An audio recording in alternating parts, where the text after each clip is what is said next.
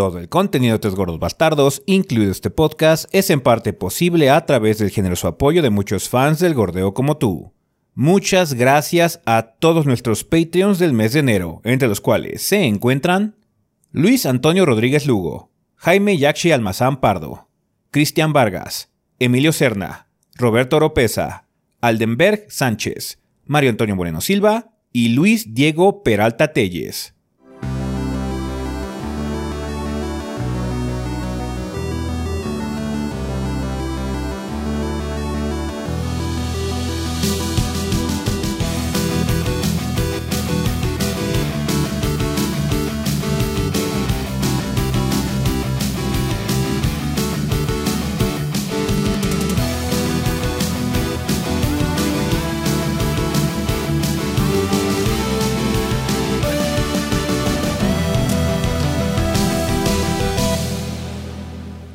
¿Qué pedo, banda? Sean bienvenidos al episodio 466 del podcast de los tres gordos bastardos. Yo soy su anfitrión Ezequiel y como ven aquí encuentro con el resto del elenco de los gordos, o sea, Rafa y Adrián.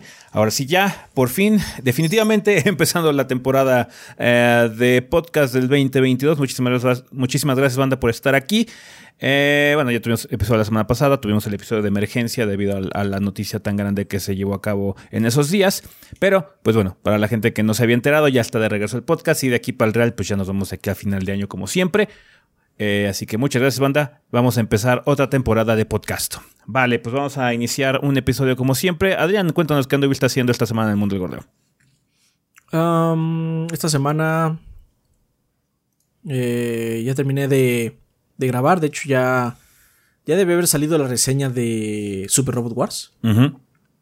Salió el domingo, o sea, el mismo día que sale la versión en audio de este podcast. Sí. Eh, yo ahorita todavía no acabo de terminar de editar el video, que es viernes para nosotros. Pero ya está en proceso, entonces el domingo debería estar, a menos de que pase algo catastrófico como, o sea, no tenga luz el fin de semana o algo así. Uh -huh. eh, también hemos seguido con Rainbow Six Extraction.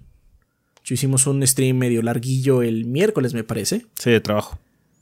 Eh, para seguir jugando, porque nos falta probar, de hecho, los modos ya especiales que son el Wall to Wall, que es como una especie de horda, me parece.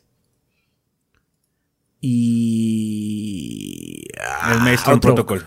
Maelstrom Protocol. Ese es el otro que nos falta, que parece que es como una especie de tour alrededor de un solo mapa en general. Uh -huh. Pero eso es lo que nos falta ya checar y ya. Entonces la reseña debería salir la siguiente semana. Seguramente será mini. Sí.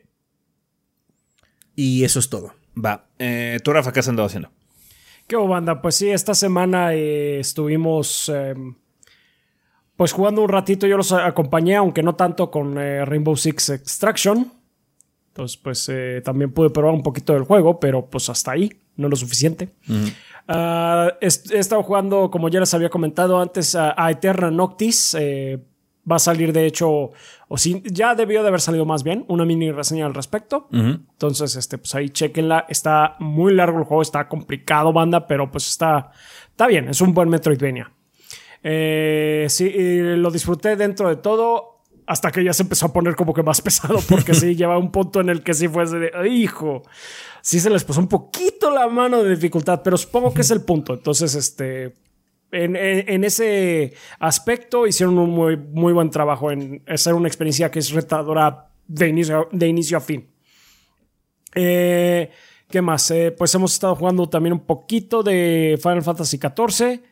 Eh, finalmente terminé ya la serie de Final Fantasy VII Remake, ya con todo y el DLC. Uh -huh. Y, uh, y qué otra cosa, y pues ya eh, a seguirle con lo demás, porque ya, ya nos llegó otro juego que también hay que, que estar probando. Tam eh, y también estoy trabajando en otro contenido que ahorita no puedo decirles, pero pues ya pronto estarán enterados. Está bien. Uh -huh.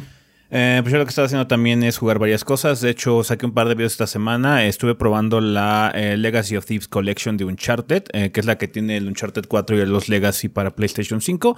Bastante buena colección. Técnicamente está muy padre. Los juegos se ven y corren mejor que nunca. Pero siento que si ya jugaste los títulos de la generación pasada, pues no hay como mucho punto. Si no los has probado, la verdad es la mejor versión que hay. De hecho, yo sugeriría comprar este en lugar de las versiones base. Sí vale la pena por el desempeño. Está bastante padre. Y habrá que ver ahora que salga en PC. Eh, qué, tan, qué tantos cambios trae, porque de hecho el port de God of War estuvo muy bien. Ojalá que el de Uncharted 4 y los Legacy también estén guays. También hice un video eh, sobre la versión de consola de Crusader Kings 3. Eh, pude probarlo de forma anticipada gracias a Paradox, aunque salga esa versión hasta marzo realmente, pues bueno, pude probar una versión anticipada para el Xbox Series X, entonces estuvo bastante bien. Ahí chequen mis impresiones sobre la interfaz, más que nada, porque pues, el juego es el mismo, ¿no? A final de cuentas. ah, de hecho saqué el previo de Grid Legends. Del modo historia ah, es cierto, del modo de historia del Grid Legends. sale el lunes. Lo pude probar. Eh, chequen el video, dura poquito, como cuatro minutos. Sí. Entonces, algunas cosillas. Eh, ya probando otras cosas para mini reseñas y pendientes que tenemos por ahí. Ya también ya llegaron varios títulos que hay que andar probando. Eh, entonces, sí, eh, vamos, ya, ya, estamos empezando a tener trabajo eh, en, varios sentidos. Entonces, sí, jugando varias cosillas, además de estar en el stream también jugando Zelda y cositas por ahí. Para los que estén esperando la reseña de, de Pokémon, uh, apenas vamos a jugar el viernes hoy. Sí.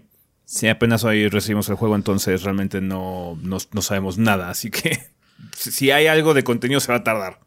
Ajá, sí. sí no lo esperen la siguiente semana. Sí, sí, sí. O sea, tranquilos, por favor. no lo esperen la siguiente semana. Ajá.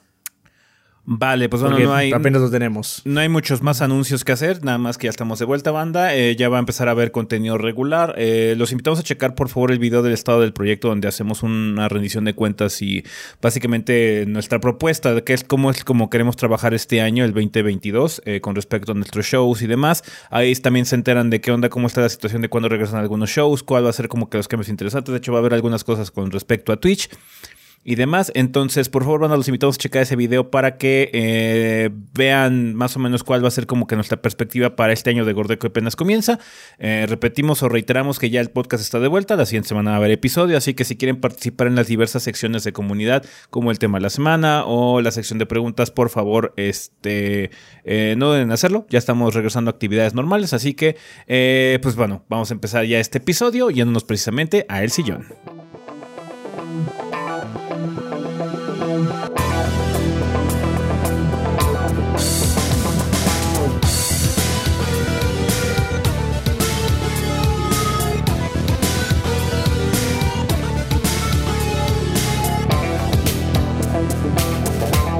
Y bueno, banda, pues ya estamos aquí en el sillón donde vamos a hablar un poco sobre las noticias más relevantes de la semana. Pasaron varias cosas. Una de ellas es que ya tenemos eh, anuncio por fin de la fecha de salida para Death Stranding Director Scott en su versión para PC. Recuerden que hace poco, de hecho este año, como por ahí de agosto me acuerdo, salió la versión para PlayStation 5, pero ya eh, va a estar disponible lo que es el contenido adicional que trae esta versión en, su, en, pues bueno, en Steam o la versión de PC. El, eh, esta versión o el Director Scott va a salir el 30 de marzo con un costo de 40 dólares. Eh, quienes ya tengan la versión base podrán hacer el upgrade por 10 dólares, básicamente 9,99. Y habrá transferencias para juegos guardados. O sea, básicamente si tienes un save file de la versión de Death original, vas a poder hacer la transferencia hacia el Director Scott sin mayor problema. Muy similar, yo me imagino, a lo que ocurría con la versión de PlayStation 4 y la versión de PlayStation 5 del título, donde tienes que hacer como una especie como de entrega eh, especial en la versión vieja y luego ya este... Eh, básicamente puedes empezar a jugar en, el Director Scott, ¿no? Eh, quizás en PC es un poquito más complicado porque implicaría que debes jugar primero la versión vieja antes de poder jugar la nueva, pero vamos a ver qué, se le ocurre a Kojima para poder hacer la transferencia de archivos para la versión nueva de Director Scott, 30 de marzo, en su PC banda, costo 40 dólares o 10 si ya compraron el juego anteriormente. Muy bien, también eh, la gente de Respawn Entertainment y EA hicieron un comunicado con respecto a la franquicia Star Wars. Cuéntanos, Adrián, ¿qué onda? ¿Cuáles son los planes de los Electronic Arts? Esa broma que hicimos en, una reseña. Ajá. Fact. Mm. Está cañón.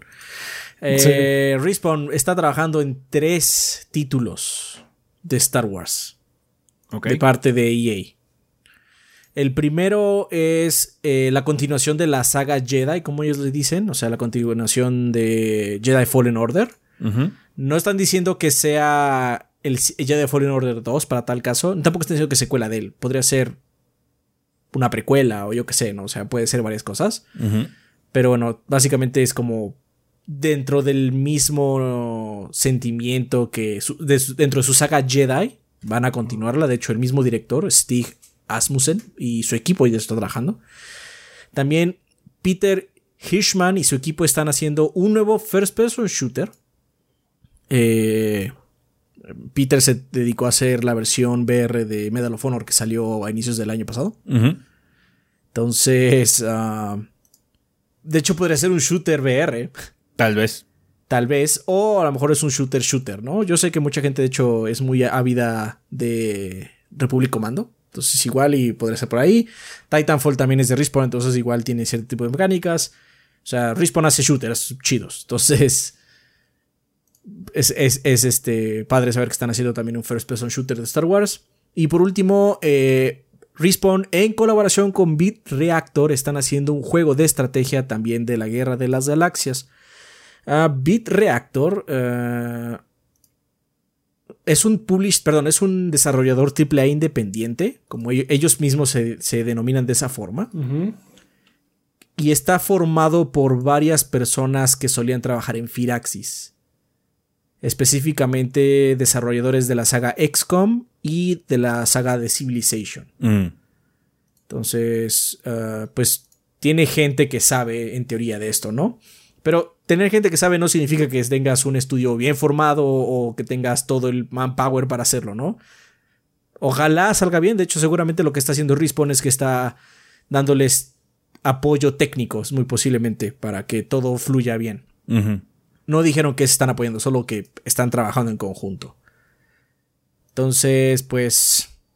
Sabemos que la IP de Star Wars ya no es exclusiva de EA desde el año pasado. Pero um, eso no significa que no puedan seguir sacando juegos de. Pues de la guerra de las, galaxias. Con que lo licencien ya. Ajá, con que lo sigan licenciando. Entonces. Pues ya encontraron su minita con Respawn y pues van a seguir sacando juegos. Ey, prefiero esos, esos a los que hicieron de DICE, la neta. Sí, sí, DICE son muy, muy malos títulos de Star Wars. Sí.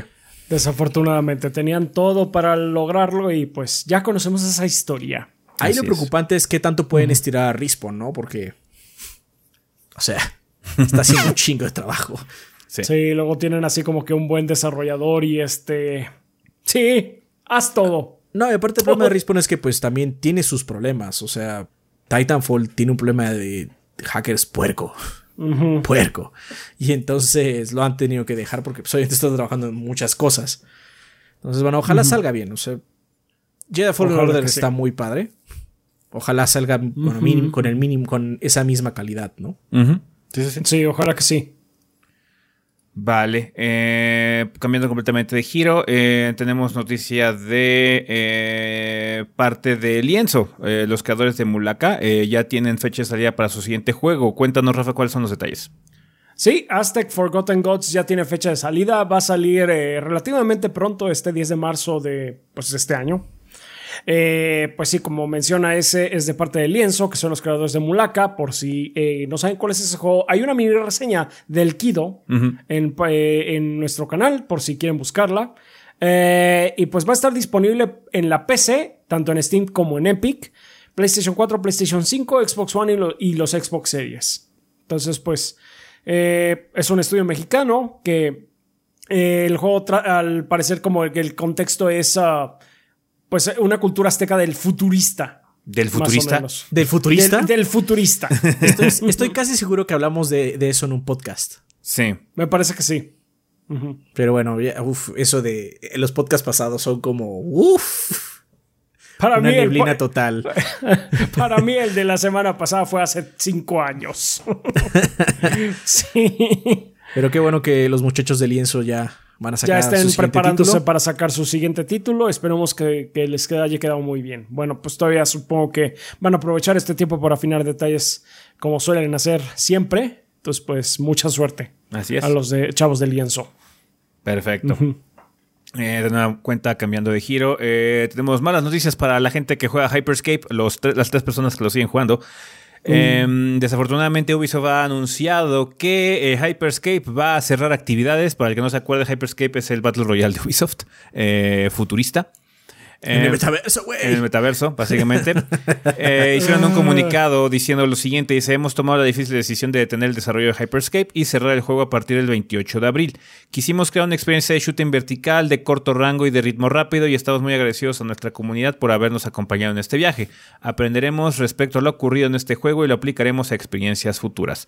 A la comunidad de Hyperscape, gracias por su pasión y dedicación al mundo en Neo Arcadia, tanto, como, tanto dentro como fuera del juego. Su entrega al juego que construimos siempre será apreciada.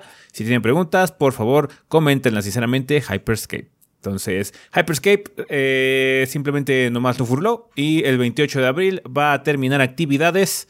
Así que si les gustaba el juego, pues jueguen lo más que puedan porque después ya valió verga. Básicamente. Sí. Entonces, Está preguntando cuál es, pues Ah, ya no se, ya se lo perdieron. sí, si está preguntando Sí. cuál es, precisamente, precisamente, exactamente. exactamente. Exactamente. Ustedes lo jugaron, ¿no? En- Sí. De hecho, hicimos dos streams. Dos streams. Hicimos uno. Hicimos dos streams. Así es. y no. O sea, Hyperscape estaba bien, pero no tenía nada particularmente especial, la verdad. O sea, O sea, era un juego decente y hasta ahí. Sí. Pero nada que lo hiciera resaltar del montón. no, pues, Creo que, creo que el problema más grande es que se sentía muy gris y ni siquiera es por, eh, ni siquiera estoy diciendo porque se sintiera blando, sino porque todos los escenarios eran literalmente grises. Entonces como que no había mucha variedad visual, no había como muchas cosas ricas que ver sí. Y entonces se empezó a volver muy monótono. Y también algunas mecánicas no estaban tan chidas. Pero bueno, Hyperscape ha muerto. Bueno, morirá el 28 de abril. Le Mort. Eh, hablando de cosas muertas, eh, literalmente en el título. Evil Dead, este juego que ya lleva un rato anunciado, eh, desafortunadamente se va a retrasar. Cuéntanos, Rafa, cuáles son los detalles. Eh, Sí, Delay Watch haciendo eh, acto de presencia temprano. Y pues así seguirá seguramente el resto del año. Pero bueno, por parte de Evil Dead, que es por cierto de Saber Interactive, eh, pues ya anunciaron que se va a retrasar hasta el 13 de mayo de este año. Eh, se esperaba inicialmente que llegaran el ti- 2021, pero ya, pero durante el año pasado anunciaron un retraso a el febrero, a febrero de este año eh, que habían hecho para implementar la opción de un solo jugador, porque es un juego, eh, es- me parece que es asimétrico. Sí, es un, como Es un uno- juego de terror asimétrico. Es tipo eh, Viernes 13, tipo de, de esos. Qué bueno que Ah. le vengan a poner bots. Sí, entonces le, le quisieron poner bots, lo cual es, ¿sabes qué? Una muy buena razón para retrasar el juego, la verdad. Eh, pero bueno, el caso es que ahora este nuevo retraso fue para pulir el título. O sea, Saber Interactive hizo el comentario de que fue para que tengan tiempo de afinar detalles y demás. Y pues, pues, está bien. Que se tomen el tiempo que necesitan, que necesiten. Y pues ya, en- si todo sale como debe salir, el 13 de mayo de este año ya lo tendremos para PlayStation, Xbox, Switch y la PC. Ok. Pues ni modo. Delay Watch, ataca de nuevo. Así es. Perfecto. Bueno, uh, algo que fue afectado por el Delay Watch eh, hace rato fue el Steam Deck, eh, pero ya parece ser que va a empezar a pues, existir básicamente en el mercado eh, esta nueva consola portátil de Valve. Cuéntanos, Adrián, ¿qué detalles ha mencionado Valve? Ah, Pues bien, como mencionas, el Steam Deck no salió a finales del 2021 por problemas de abastecimiento, pero va, va- va a empezar a hacer este, a enviarse ya el 25 de febrero. A finales del próximo mes. Ujú. Bueno, para nosotros todavía es enero. Eh, para finales del próximo mes. Ya los que hayan preordenado su Steam Deck les va a llegar a su casa u oficina donde sea que lo hayan mandado.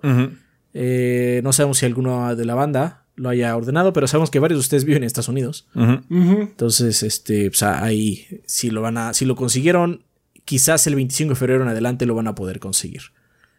También eh, mencionaron que se va a agregar, se va a agregar al juego, bueno, más bien a la consola o al sistema Cloud Saving. Esta opción le permite a los jugadores eh, pasar sus juegos o sus archivos al momento de la PC al Steam Deck. Y que, bueno, pues va a ser un servicio gratuito, ¿no? Sí. Entonces, está bien. Supongo que va a, va a usar el mismo sistema de cloud saving que usa el mismo Steam.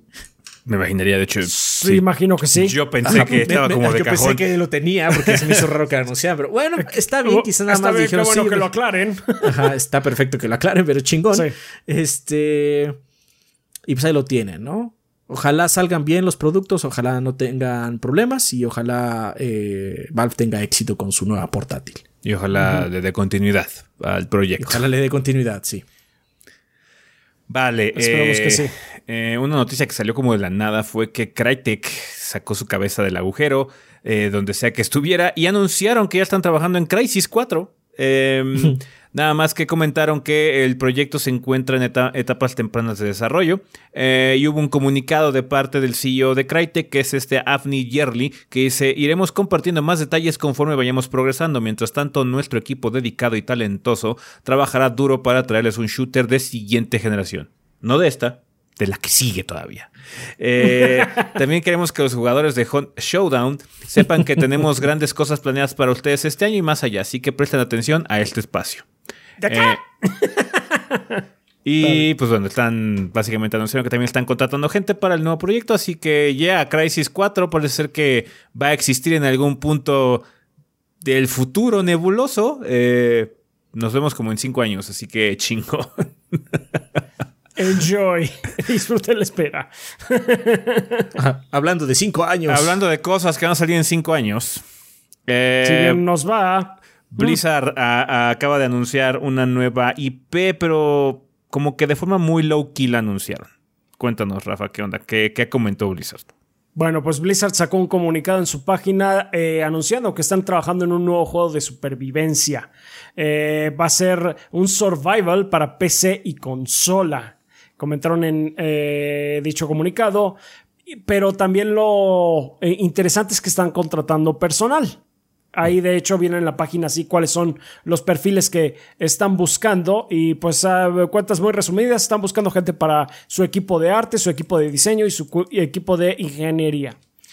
Entonces pues ya No hay muchos detalles. survival game. No hay muchos detalles, solamente se sabe que va a ser una IP completamente nueva. Entonces, pues bueno, es la primera IP que anuncia eh, Blizzard Desde desde, Overwatch. Overwatch. Entonces, pues ahí está. Vale, eh, pues bueno, para que salgan estos juegos falta un rato, pero ¿qué se va a poder comprar esta semana, eh, Adrián, en las tiendas y portales digitales? Pues eh, esta semana va a estar tranquila porque el primero de febrero va a salir Life is Strange Remastered Collection para la PC, Nintendo Switch, Play 4, Play 5, Xbox One y los Xbox Series.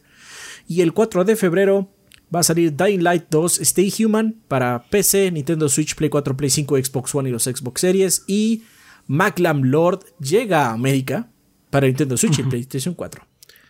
Y es todo. Supongo- El juego de la semana es Dying Light 2, Stay Human, 500 horas extravagancia espectacular. Eh, entonces, yes. Sí, son las 500 horas estuvo interesante en internet. Sí. Pero bueno, no dura 500 horas. O sea, puede sacarle 500 horas, pero Sí, que dura como 30, no según esto. da como 20, 30 horas, sí. Sí. Vale, pues ahí está, banda. Eso todo con respecto a El Sillón. Así que vámonos al tema de la semana.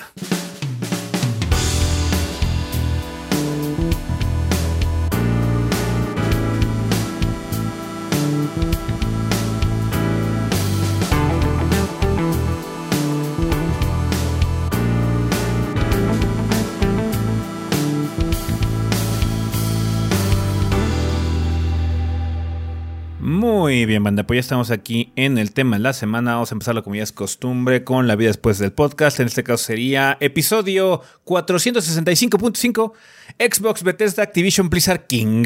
Cuéntanos, eh, Rafa, qué nos eh, dice la banda. Bueno, pues eh, obviamente estuve, yo creo que era de esperarse que iban a estar muy interesados en el tema, entonces pues seleccionamos tres comentarios. El primero de Luis de Discord, que dice, hola gordos, pues la vez que Microsoft compró a Bethesda se me pasó decirles mi punto de vista y es que no lo vi como algo positivo en lo absoluto, ya que Microsoft en la generación de Xbox One fue por mucho la compañía de videojuegos con más dinero y además tenía franquicias tan icónicas como Minecraft, Halo y Age of Empires y aún así quedó a deber con sus juegos first party, por no mencionar algunos pecados del pasado, como Rare, Lionhead y Ensemble Studios. Pues, o sea, sí, o sea, fue una, fue una época bastante oscura de parte de Microsoft, pero fue porque tenían que, tenía que haber un cambio cultural en la empresa, bueno, en la sección de Xbox Game Studios muy radical. El fantasma de Don Matrix. por suerte. Por el fantasma, sí, el fantasma de Dos Matrix les jaló las patas bien duro y les duró años. Ajá, entonces Eh, tuvo que haber una reestructuración muy grande, pero ahorita es cuando ya estamos empezando a ver los frutos de ese cambio de filosofía. Ya vimos Psychonauts 2, ya vimos Microsoft Flight Simulator, ya vimos Forza, Forza Horizon, siempre ha estado vergas. ¿Ah? Sí. De hecho, Eh, me, me eso sí. sorprende, Luis, que no lo mencionaras en tu lista. Forza Horizon siempre ha estado vergas. Ajá. Age, of- Empires 4, eh, que pues no, no fue un mega hit, no fue un home run, pues estuvo bien. eh, y sacaron un Halo decente, bro. Ajá, entonces, ya estamos en, en la parte Ey. Del cambio radical de la cultura dentro de los Xbox Game Studios, ¿no? De hecho, desde el año pasado hemos tenido pensando. cosas buenas porque también estuvo Wasteland 3. Y también estuvo. Eh, o sea, o sea, Wasteland 3 no lo cuento tanto porque ese salió todavía publicado por Deep Silver y la gran parte del desarrollo todavía fue independiente, así que... pero que salió mucho mejor que el 2. Yo creo que ahí tuvo que ver un poco de dinero de las instalaciones. Ojalá, ojalá que se... se- Y, No, no, es, no es como este, Psychonauts, que sí se echaron como un año o más ya bajo la umbrela de Microsoft desarrollando esa madre. Y el, y el Gears Tactics salió sorprendentemente bueno. Gears Tactics, ¿cierto? Dentro de Gears todo, Tactics sí, Salió sorprendentemente bueno. Entonces, pues sí, ya estamos empezando a ver los frutos de, de, de esas adquisiciones, por el cambio de filosofía de Microsoft. Y entiendo la molestia, o sea, gran parte de, de la molestia que nosotros hemos tenido con los Xbox Game Studios a lo largo del tiempo es precisamente es eso, que tienen muy buenas IPs. Ajá. Tienen muy, mucho dinero, mucho capital, tenían muchos estudios, tenían una plataforma bastante decente, pero no hacían nada con ella. La trataron Sí. muy mal. Una, se perdió una generación entera. La generación del Xbox One fue terrible. Terrible. Pero afortunadamente ese cambio eh, de filosofía llegó de la mano de la gente, de gente muy importante y gente clave, entre ellos obviamente Phil Spencer, eh, que pues sí, ahorita ya, eh, como se está pintando para hacer una época dorada de parte de Microsoft. Entonces, eso al final de cuentas nos beneficia a todos, ¿no? Lo que les comentamos en su momento también fue, a nadie le beneficiaría o le hubiera beneficiado que Microsoft dejara el terreno de juegos, ¿no? Eh, qué bueno que sigue Nintendo, qué bueno que sigue Sony, qué bueno que sigue Microsoft, porque dan diversidad. Esa diversidad es lo que nos gusta. Pero desafortunadamente Microsoft dice, no, no más diversidad. No queremos más diversidad. Ahora vamos a comprar todo. Sigues tú, Sony. Ah, ok, continúa diciendo, aunque Bethesda hubiera tenido algunos problemas, no me parecía que Microsoft pudiera manejarlo mejor que ellos. No sé. Eso, No eso- sé, eso bro. lo tendremos que ver. Eso lo tendremos que ver. Todavía No, no, eso sé. tenemos que ver, sí. Ese lado no lo hemos visto todavía. O sea, vamos a ver, Digamos vamos a que- ver Starfield. Starfield va a ser la prueba de fuego. O sea, lo que sí les Sí. podemos decir de primera mano, porque pues tenemos contacto con Bethesda y con Microsoft para tal caso, es que se manejan como compañías diferentes. Sí. Sí, dentro de todo. Ujú. Ok, continúa. Sin embargo, ahora con Activision Blizzard, la verdad es que ese barco ya se estaba hundiendo y veo difícil que Microsoft haga un peor trabajo que sus sueños actuales. Así que en general veo esta adquisición como algo bueno, más allá de los negativos que pueda resultar que haya tanta consolidación últimamente. Pues sí, es lo que mencionamos, Tengo ¿no? Que el- el- aquí la que- los que se pueden ver más beneficiados es la gente que trabaja, de hecho, ahí en Activision Blizzard. Que esperemos que eso sea lo que pase. Y al final Aunque- de cuentas, si trabajan con- en un ambiente menos estresante, con una mejor dirección, y eso al final se va a representar en juegos buenos, espero. ¿ah? Aunque eh, no estoy diciendo que va a pasar esto, porque la gente se puso bastante delicadita de la piel luego cuando se dicen estas cosas. No estoy diciendo que va a pasar esto, pero no es el peor este, caso que puede suceder. Lo peor que puede suceder es lo que hace EA. Compra eh, estas cosas, estos estudios, bueno, en este caso fue un publisher, pero compra un estudio, se queda con, las, con todas las IPs y no hace nada con ellas nunca más. Eso es lo peor sí, que puede pasar. Exactamente, no, pues ya de hecho el, el tío Phil ya ha eh, expresado deseos de, eh, de revivir algunas viejas IPs por parte de, de Activision. O sea, mencionó, ya, ya lo dijimos el, en el episodio medio pasado, eh, que decía de, es que me interesa Hexen, Hexen, ¿quién se acuerda de Hexen? Entonces, pues qué bueno que, que esas IPs que ya fueron olvidadas por parte de Activision tengan una nueva oportunidad por lo que está diciendo. Igual y al final no se hace nada, pero vamos a esperar que sí. O sea, es que ahí tienes que hacer el balance, ¿no? La filosofía ahorita que están manejando, de hecho, es muy similar a lo que hace Sony cuando hace adquisiciones también, que es, ¿sabes qué? Vamos a comprar este, este estudio o lo que sea y vamos a dejar que hagan lo que quieran, ajá, hasta cierto punto. Sí. No sé cuánta gente dentro de Activision Blizzard esté así como, uff, es que hacía falta ya un Hexen, güey, ajá. Entonces, eh, Igual se hace, se hace como el Battletoads, que se hace eh, con un third party por ahí externo, lo que sea, ¿no? Que pues eso, ese, es el, ese es el aspecto positivo que mencionamos. ¿no? Al final puede resultar en que si mejoran mucho la situación laboral de la gente de Activision Blizzard, porque está como muy del nabo, puede resultar en cosas positivas. Puede ser que Overwatch 2, que parecía que tenía muchos problemas de desarrollo, resulte que le den un cambio, un giro, una nueva energía para que salga bien. Diablo 4, que estaba medio en development hell también, este... Eh, salga un producto positivo, este nuevo juego de, Survival que se acaba de anunciar, que salga muy chido, ¿no? Lo que sea. Entonces, eh, hay mucho trabajo por hacer. Eh, digamos que esto va a forzar la mano a, que la empresa lo haga. Digamos que no era estrictamente necesario que alguien comprara la empresa porque también se me hace un, una, una, aseveración bastante boba decir que a huevo tenía que ser comprado Activision para que surgiera el cambio. No es necesario que esto ocurriera, pero es lo que ocurre a final de cuentas, ¿no? Entonces, eh, esto puede ayudar de forma positiva si todos los involucrados tienen los huevos y la paciencia para hacerlo bien. Ajá, porque es un trabajo, es un... Titánico. titánico. Pues sí. Ok, eh, tengo comentarios respecto a la controversia que se hizo con Sony y los Carlos Duty. Primero es que las palabras del tío Filemón pueden resultar engañosas. Recuerden cuando respondió a lo de Bethesda o a lo de replantearse la relación de Xbox con Activision. Ahora dijo en su tweet que tienen la intención de cumplir los acuerdos existentes y el deseo de mantener Call of Duty en PlayStation. Bien podría referirse a que los juegos que ya están acordados que salieron si salgan y no quitar el soporte para los juegos que ya salieron, pero no eso no es confirmación a futuro.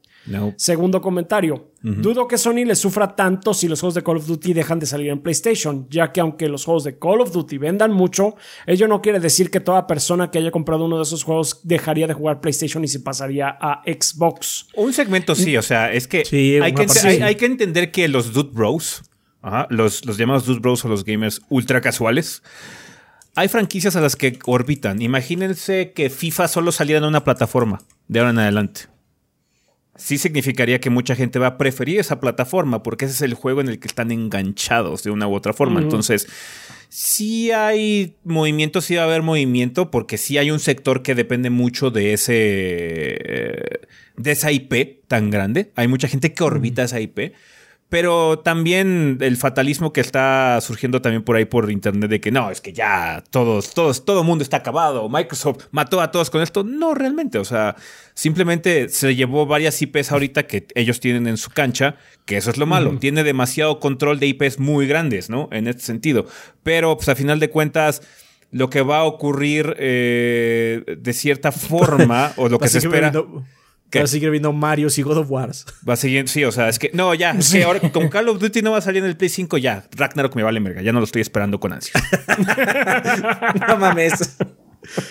es que ese Pokémon Arceus sufrió mucho por la compra de Call of Duty. Que ya no va a haber Call of Duty en PlayStation, puta madre. Adiós a mi compra de Zelda Breath of the Wild 2. ¿What? Sí, va a afectar. Sí, sí, les va a afectar. Nadie está diciendo sí les va a afectar. Nadie está diciendo que no, pero de ahí a que ya eh, Microsoft ya ganó la generación, mm, hay un largo trecho. No, y aparte ya lo que dijimos, eso que ya la, ya la generación de consolas ya es lo que sucedió ahorita con esta compra es que, y también desde, desde que empezó a surgir esto del Game Pass y del servicio, es que ya la generación de consolas vale verga, güey. Lo que importa es, lo que de hecho, Microsoft ni siquiera le está entrando a eso, como bien dices. Yo les dije. No, le interesa hace, no sé, hace como cinco podcasts, seis podcasts que Microsoft está jugando otro juego. Está jugando un juego de servicio. Y el Game Pass está bien cabrón, está bien chido. Sí, sí, sí. Sí, sí, Sigamos, sigamos. Como dije el podcast pasado, si, si Microsoft pudiera, pondría el Game Pass en el Switch y en el Play. Sí, de hecho sí. Continuando.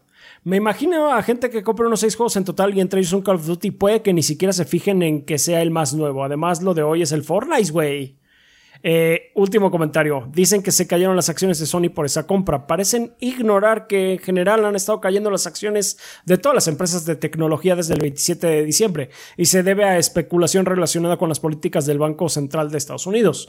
Es difícil saber si Activision tuvo que ver con las actuales valuaciones de Sony. Eso es todo. Me despido deseándoles que el gordeo sea eterno. A mí me gustan las acciones porque no indican mucho. En general, no indican mucho.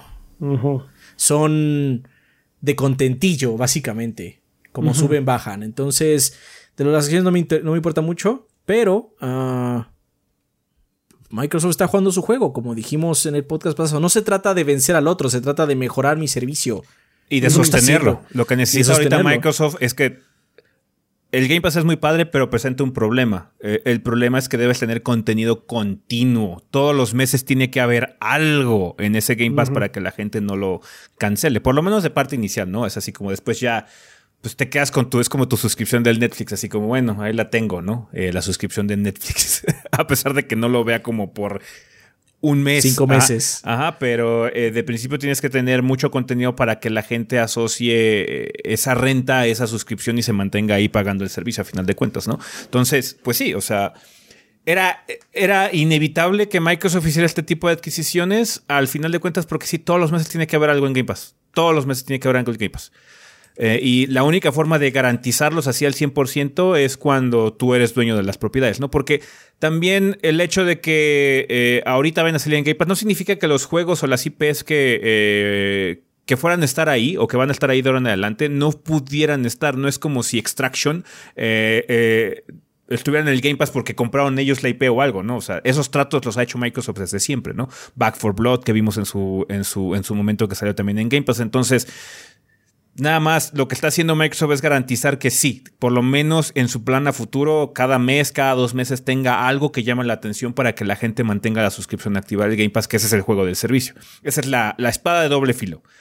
Puedes mantener muy contenta a la gente de forma sencilla, pero también puede ser que las pierdas si no tienes algo interesante y supongo que las métricas o las ecuaciones de ganancias implican tener una suscripción los 12 meses del año ¿ah? para que sea lo más rentable posible.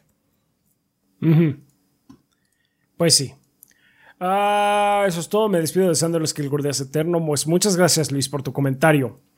Vamos a pasar ahora el de Takeshi SKL de la página. Nos dice, ¿qué pedo mis gorditos? Un feliz año para ustedes y para la banda. Yo sabía que el señor Spencer iba a lograr que despertaran de su sueño creogénico, pero en fin, voy a tratar de ser lo más concreto posible, porque, oh boy, está puerco el desmadre. Cuando me enteré de la noticia imaginé que esta compra fue tal como dijeron ustedes, en respuesta a los problemas en ActiveList, es decir, Microsoft aprovechó el mal momento para hacer su movida. En las redes sociales escuchaba el sentir de la gente y este era que Activists tenía que parar y con la compra algunos podrían pensar que ya quedó todo arreglado, cuando en realidad aún falta, falta mucho para saber si esta compra cambiará algo en el espectro laboral o no. Es verdad que caerán cabezas y habrá algunos chivos expiatorios como expiatorios como PR. Solo espero que la compra permita un cambio puro y duro en la filosofía de trabajo y de relaciones humanas en Activists. Por lo, demás, cierto, una cosa, una cosa que sí es, es, como casi seguro que cambie es que, según estaba viendo, algunos analistas dicen que Microsoft, de hecho, a sus developers es de las empresas que mejor paga en la industria. Entonces, ya ves que de hecho algunos de los problemas que tenía eh, Activision Blizzard es que sus, trabajo, tus trabajadores de más bajo rango ganaban una miseria por lo menos espero que les aumenten el salario. Sí, por lo menos, sí, que, decían que ni siquiera podían comprar eh, comida, en, la cafetería de, la, Activision Blizzard. Se hazme el favor. Pero bueno, Continúa. Por lo demás, concuerdo con ustedes sobre la consolidación y obvia comparación con Disney y sus compras recientes. Por lo que parece ahora un nuevo Halo Skyrim u Overwatch van a tener el mismo sabor de boca, solo el tiempo lo dirá. Pues la sombra de los estudios entregando lateral profe Phil creo que se cuenta sola y podría hacer que el sabor de estos videojuegos cambie un poco. Eh, a nivel personal, mi problema más grande es que cada día eh, más ese Xbox me llama más la... Ah, ese Xbox me llama más la atención, principalmente porque mi PC no es tan potente y ahora porque mi Switch no recibirá juegos ni de Bethesda ni tampoco de ActiveBliss, o peor aún, tener que comprar uno de esos PCs tipo Switch como la Aya Neo Pro 2, que si tengo el Switch es por algo, es porque no puedo pasarme el día frente a una TV jugando. Eso también significa que tendré que comprar el Game Pass porque ya hay demasiados juegos que me interesan ahí. Me encantaría tener un Xbox Series X, una Super PC Gamer, un PlayStation 5 y cualquier cosa nueva que salga, pero no puedo. Compraré la que me dé más juegos, más horas, más de todo. Yo sé que mi disfrute no es lo único que importa, pero después de trabajar 12 horas diarias. claro que es lo más importante, es lo más importante para ti. Lo mencionamos. Al cliente o al público, lo que más le debe importar es exprimir su dinero de la mejor forma posible. Eso es es natural, es obvio y es lo correcto. No, no te debe importar nada más, güey. Así es. Pero después de trabajar 12 horas diarias de lunes a domingo, lo que quiero no es salvar a la industria del videojuego y hacerla entrar en razón sobre sus malas prácticas. Lo que quiero es ser feliz un par de horas al día y creo que con este Xbox lo seré. Pues ahí lo tienes, mano. Tú estás pensando correctamente. Sí. Lo, lo que, lo que les dijimos, creo que lo, que lo que les dijimos también es que si van a depender del Game Pass, si van a ser de las personas que van a depender enteramente del Game Pass, no ignoren los juegos chiquitos. Porque una de las cosas que puede ser un problema es que como Microsoft ya tiene muchas propiedades AAA, eh, mucho del público va a gravitar a ellas ¿ah? y va a empezar a hacerle la vida más difícil o menos redituable o rentable eh, a los juegos pequeños que aparezcan ahí de vez en cuando. Entonces, eso es lo que pueden ayudar. O sea, con algo tan sencillo como simplemente darle una descargada, una probada genuina a algún juego independiente, con eso pueden ayudar. Así es. Entonces, eh, no quieras eh, no, hacer algo para ser un héroe. Digamos, o sea, sí. nosotros damos las noticias como lo que pasó con Activision Blizzard para que ustedes tomen la decisión, pero si no, les importa o si quieren seguir jugando sus juegos, adelante, o sea, nada más. Lo que los haga felices a ustedes, o sea, si eso a ti te va a hacer feliz, lo que quiero, dice, lo que dices, lo que quiero es ser eh, feliz un par de horas al día y pues creo que con este Xbox lo seré, pues vas. Adelante. En fin, gorditos, una disculpa por extenderme y espero elijan mi comentario y que Modoc los bendiga de la variante Megatron Galvatron. Saludos desde Quito, Ecuador. Saludos. Muchas gracias, este, Takeshi. Y pues es como Es como esas personas que nos dicen, gordos, es que, ¿cuál es su gusto culposo? ¿Por qué me daría culpa a mis gustos? Así es. Muy bien. Ah, Juan Flores de YouTube nos dice: Hola gordos, ya extrañaba el podcast y sobre el tema de la semana estoy de acuerdo con ustedes. Comprar más y más compañías no debería de ser la respuesta de Sony o Nintendo ante la compra de Activision por parte de Microsoft. Ojalá, Ojalá que no. Ajá. No entiendo por qué muchos fans de PlayStation exigen que Sony compre más estudios. ¿De verdad creen que eso nos beneficiará iría como usuarios de PlayStation? No. Cuando Microsoft compra estudios, eso es sinónimo de que los juegos de dichos estudios van a terminar en Game Pass eventualmente. Y los usuarios de Xbox van a poder jugar todos esos juegos pagando una suscripción. Sin embargo, en PlayStation no existe el Game Pass. Si Sony compra un estudio, creo que la situación va a ser la misma para los usuarios de PlayStation. Creo que no nos beneficiaría mucho. Lo único que cambiaría es que los juegos de los estudios que compre eh, serán exclusivos y adoptarían sus malas prácticas como venderte el upgrade de Play 4 a Play 5 por 10 dólares extra. Saludos gordos. No, aparte es, lo que dijo Adrián la vez pasada, o sea, ¿por qué piensas que el hecho de tener un exclusivo es un beneficio? No es un beneficio, no es como si el juego que compras de cuenta, si Sony comprara Square, si todos los finals de ahora en adelante fueran exclusivos, no es un beneficio para PlayStation. No es como si dejaran de salir finals en PlayStation. Ajá. Solamente lo que estás haciendo es celebrando que alguien más no los puede jugar. Entonces, eso no es la respuesta. Ajá. Por eso no eh, queremos que haya más compras, pero bueno, claramente no somos los. la moda o la media del. Es lo que les dijimos. De hecho, pasó, pasó ahorita con lo del crossplay. Cuando pasó lo del crossplay, todo el mundo estaba mamando polla. Ay, es que vamos hacia el futuro y es que el futuro es el crossplay y ojalá porque las colas de Overwatch están bien largas. Pero nada más llega Microsoft a comprar algo, ya todo el mundo está celebrando la exclusividad otra vez. Habíamos dado un paso bastante padre con eso del crossplay, con la apertura de las plataformas, pero ahorita otra vez el diálogo es de voy a quitarle a los demás, quiere qué bueno que le quitamos a los demás. Ajá, es como por favor, por lo menos mantengan consistencia. nunca es padre. Me parece. No, no, no. Nunca es padre. También me parece. Una idea errada. Hay una idea de que Sony compró todos los exclusivos de la generación pasada y entonces le quitó todo a Microsoft. Y me temo que esa no es la realidad. Microsoft, digo, perdón, Sony no tiene tanto dinero para hacer eso. Empezaron, a salir pocos juegos en Xbox porque no vendía Xbox. Muchos juegos de muchos estudios, Bandai Namco eh, particularmente, no sacaba juegos en Xbox porque no vendían. Empezó a vender el Switch y empezaron a salir juegos en PlayStation 4 y en Switch. Y eso es de hecho como estamos ahorita. Pero porque también recuerden, el Play 4 y el Xbox One salieron en la época del Wii U, que está peor todavía. o sea, la verdad es que no es que Sony le diera dinero a Bandai para sacar los pinches juegos de Sword Art Online en el Play 4. Es que no lo vendían. Es lo que les comentamos, ¿no? De hecho, por eso, por ejemplo, cosas como de estudios pequeños como Guilty, eh, como Arc System Works, en, en situaciones como Guilty Gear, no sacan en Xbox porque son títulos que históricamente no venden ahí. Ajá, lo intentaron, salieron muchos en el 360 y al inicio del One y pues no vendían y pues ya los dejamos de hacer porque no, no vendíamos en ellos. No es que Sony llegue con tentáculos y diga, tú no sales y tú no sales. No tiene el dinero para hacerlo. Lo el problema es que la generación pasada, la generación pasada, Xbox empezó muy mal, muy mal. Y, venía, y el Wii U también estaba muy mal. Entonces, obviamente el dominio de Play sí estuvo muy puerco, indudablemente. Ajá. Pero no fue, no fue por dinero. Fue un, dominio que, fue un dominio que le salió barato a Sony, de hecho. Ajá, sí hubo dinero de por medio. No estoy diciendo que Sony no compró exclusivas, porque compró contenido para COD. De hecho, la plataforma de. Para COD, compró Street Fighter, exclusivas con Street Fighter. Compró Final Fantasy VII Remake, que eso estuvo puerco, estuvo mal. Compró Street Fighter, que cuando salió nos quejamos cabrón. Pero, no, de hecho, deja, no lo creímos. Ajá, no lo creímos. ah, pero eventualmente en, un, año, en un año sale en el Xbox. No pasó. En un año sale en el Xbox la Champion Edition o lo que sea y no pasó. No Street pasó. Fighter 5 se quedó en PlayStation y eso estuvo de las nalgas. Pero mucho se quedó en PlayStation porque no vendían en otros lados porque la competencia estuvo muy mala. Ajá, porque hasta que llegó el Switch. Cuando llegó el Switch y empezó a haber ventas, empezamos a ver muchas versiones de juego que va a estar PC, Play 4, Switch. Escuchen los podcasts pasados y vean los lanzamientos. Sí, PC, este, PlayStation 4, Switch. Ajá. a mí me parece perfecto que Microsoft ya esté como otra fuerza de nuevo, ¿no? Esa época del 360 estuvo súper padre. Que estaban ahí peleándose uno a uno. No, y de, hecho, este de hecho, una de las consecuencias del éxito del Xbox 360 es la fortificación de los estudios internos de Sony.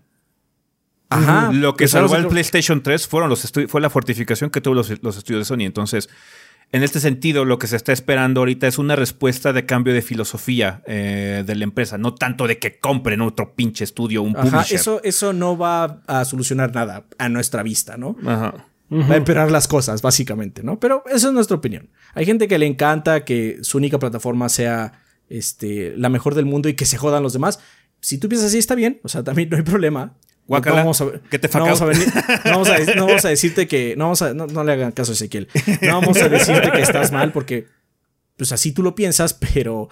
Este. Nosotros no, creemos que es la solución. Nosotros no creemos que es la solución. Mm. no, eh, eh, mm. lo, más interesante, creo que lo más sano, sano para todo es que las tres ahorita compañías que están eh, creadoras de plataformas estén saludables, haciendo cada quien lo suyo, ¿no? Eh, porque pues es lo que da, lo que llena el año de cosas padres, de todos los niveles, todos tamaños y colores, ¿no? Estamos esperando el Kirby, estamos esperando Zelda, estamos esperando Ragnarok, ahorita ya estamos esperando Starfield, que es una exclusiva de Microsoft, ¿no? Eh, estamos esperando el juego este, el Redfall, que también es el de Arkane, cositas así por el estilo, porque ya están compitiendo entre sí. Cuando nada más era, es que el problema que tenemos, si nada más pones a, Sony y a Nintendo a competir, si es que Nintendo no compite con nadie. Ajá. Entonces, realmente la competencia directa que tiene Sony ahorita es eh, Microsoft y un sector de PC. Sí. Nada más. Entonces, el chiste es que Microsoft esté bien, que la PC esté bien, para que Sony también esté bien. Se necesitan mutuamente, porque también, si llega un punto en donde se pone desmedido el éxito de Microsoft y estamos en una época del 360, pero todavía más. La del 360 fue el principio del fin, banda. ¿Saben cuándo se firmó que la siguiente generación de Microsoft iba a estar de la verga? Cuando anunciaron Kinect. Perdió mucha calidad Microsoft ahí. Ah, sí, bien cañón. Cuando dijeron, ¿saben qué? Nos vamos a enfocar en el público casual que tiene el Wii. Queremos a esas personas. Nos vamos a olvidar de la gente core que gusta de Halo, de Gears of War, de todo ese tipo de cosas. A la verga con esos títulos. Ahí fue cuando fue el principio del fin para el Xbox One realmente, cuando anunciaron Kinect. Porque fue un cambio de filosofía. Fue cuando a Don Matrix se le pegó la cosquillita de tratar de quitarle público al Wii. Tiene que considerar que esto de las consolas no es lo que le denominan un juego que suma cero. Que tú le quites un, comprador a alguien no significa que tú es una victoria total para ti. No todo suma cero, básicamente. Una persona que tiene Xbox puede tener Switch y PC. Ajá. Y es muy probable que a lo largo de su vida tenga quizás dos de esas consolas eh, traslapadas, ¿no? Ahorita el, eh, el mismo este, Takeshi dice, me interesa mucho un Xbox y está muy bien, pero dice que tiene Switch. Entonces ahí gana Nintendo y Xbox, Microsoft. Tiene un comprador de ambas. No porque Takeshi tenga un Switch no puede comprar un Xbox o un Play o una PC. Obviamente su limitación es el dinero. Y el, el dinero es limitado. Pero no significa que no pueda ser consumidor de las dos. Así no se maneja este negocio. Está bien. Pues sí. Muy bien. Ya acabamos el comentario. Ahora sí, ya acabamos el comentario. Muchas gracias, Juan Flores. Perfecto, muchísimas gracias Anda por todos sus comentarios que nos mandaron para con respecto al tema de la semana. Vamos a pasar ya al de esta ocasión, que de hecho es un derivado del video del estado del proyecto donde le, Adrián les, les puso una eh, pregunta de básicamente si ustedes querían eh, que platicáramos un poquitín sobre cómo hemos estado laborando ahora en el estado de pandemia. Y de hecho, este Chollero nos mandó una pregunta al respecto, eh, más que nada enfocado a cómo está la situación de, del medio de prensa de videojuegos ahorita en pandemia, cómo es que se maneja este asunto, que dice, buenas tardes gorditos, dejando una pregunta para el primer podcast oficial del año. En el video del estado del proyecto, Adrián mencionó cómo es trabajar desde casa como prensa, pre- como prensa, preguntándonos si queríamos saber sobre el tema y la verdad sí me es un tema de interés que hablen sobre esta situación en estos dos años que llevan haciéndolo. Añadiendo también me gustaría saber cómo han sentido el cambio de ser prensa presencial e ir a eventos interactuando personalmente con más miembros de la industria a hacer, a hacerlo desde casa. Sin más, me despido deseando lo mejor a ustedes y para la banda. Pues obviamente no podemos abarcar todo, ¿no? Porque es una situación complicada y además es, es una situación bastante diversa. Cada empresa o evento al que hemos ido ha sido diferente. Creo que eh, no podemos entrar en específicos muchas, en muchas ocasiones, banda, por eh, situaciones, eh, pero lo que les podemos comentar son cosas así como generales sobre cómo hemos estado laborando y cómo se compara como solía ser antes. De hecho, cuando empezó esto de la situación en la pandemia, y empezamos a tener esto de los primeros eventos a los que fuimos de forma digital. Eh, platicamos un poquito al respecto, ¿no? Sobre que tenía como que sus aspectos positivos y negativos. De hecho, uno de los miedos que teníamos era que de cierta forma se empezara a ignorar a Latinoamérica. Eh, con, con. Más que porque en los últimos años antes de la pandemia habíamos visto, de hecho, un impulso. Muchos PRs, muchas compañías se habían empezado a tener ya contacto con Latinoamérica y habían empezado a invitar a, a- la prensa tradicional, pero también a proyectos pequeños como el nuestro, ¿no? Entonces, eh, de cierta forma, nosotros lo veíamos como un positivo porque eso diversificaba la situación de opinión y el acceso para que la gente pudiera ver el previo o tener información sobre el juego con cabeza o con el proyecto, o con el editor o con quien sea que fuera de su preferencia, ¿no? Teníamos ese miedo, esa, esa proyección, ¿no? Es una situación que pues, no podemos, eh, no podíamos prever, no podíamos realmente saber qué iba a ocurrir, pero afortunadamente creo que de hecho pasó todo lo contrario. Eh, eh, debido a la facilidad que ha implicado hacer estos eventos a distancia, eh, más que nada yo creo que en el aspecto monetario, em, se ha... No tienes que rentar, no tienes que rentar un lugar. Sí, porque, o sea, rentar un lugar y hacer el catering de comida y que alguien te organice el evento y todo eso es muy costoso, ¿no? Esto Sí. también de hacer eventos es costoso porque tienes que rentar luego computadoras o servidores o pagarle a Parse con lo que una cosa así para que puedas así hacer el evento y la, Pero la prensa pueda probar el juego. Pero son, son, No, son chícharos en comparación si a lo quieren- que se hacía antes. güey. Si quieren les explicamos antes para que vean lo de la baja de costos, ¿no? Ujú. Porque estás preguntando, ay, ¿por qué les daban de comer? Bueno, pues es que estos eventos luego duran ocho horas. Sí. Y pues lo que hacían es que si tienes muy buena suerte, pues te enviaban a otro país. Generalmente a las oficinas o a un lugar así que habían rentado con un montón de computadoras, un chingo de computadoras. Te sentabas en una en la que te tocara. Generalmente lo que hacían es que eh, te tocaban un equipo con los que todos puedes hablar el mismo idioma, ya sea con españoles o con más gente de Latinoamérica. Generalmente era con más gente de Latinoamérica en nuestro caso. Y pues estabas ahí sentado cuatro horas. Y después, bueno, pues terminamos la sección de gameplay. Entonces ahora vamos a tener eh, una presentación, ¿no? Entonces ahí vas a, te sentabas a ser como una especie de mini auditorio y veías la presentación. Y este. Y eso pues era media hora, ¿no? Y luego, pues sección de preguntas y respuestas, una hora de preguntas y respuestas, porque ya probaste el título, ¿no? Entonces, oye, tengo dudas sobre esto, esto funciona así, esto funciona así, etcétera. Entonces estás horas y horas y horas. Entonces, pues te, te tienen que dar de comer, básicamente, ¿no? Que eso es lo que se ahorran ahora, porque de hecho hay eventos que todavía duran un huevo. Sí, y bueno, es hora de comida, háganle como puedan, nos vemos en una hora. que pues Ya tienes la ventaja que, ustedes. que tienes la ventaja que estás en tu casa, ¿no? Estás o en, en tu, tu casa, oficina sí. o donde sea que estés, ¿no?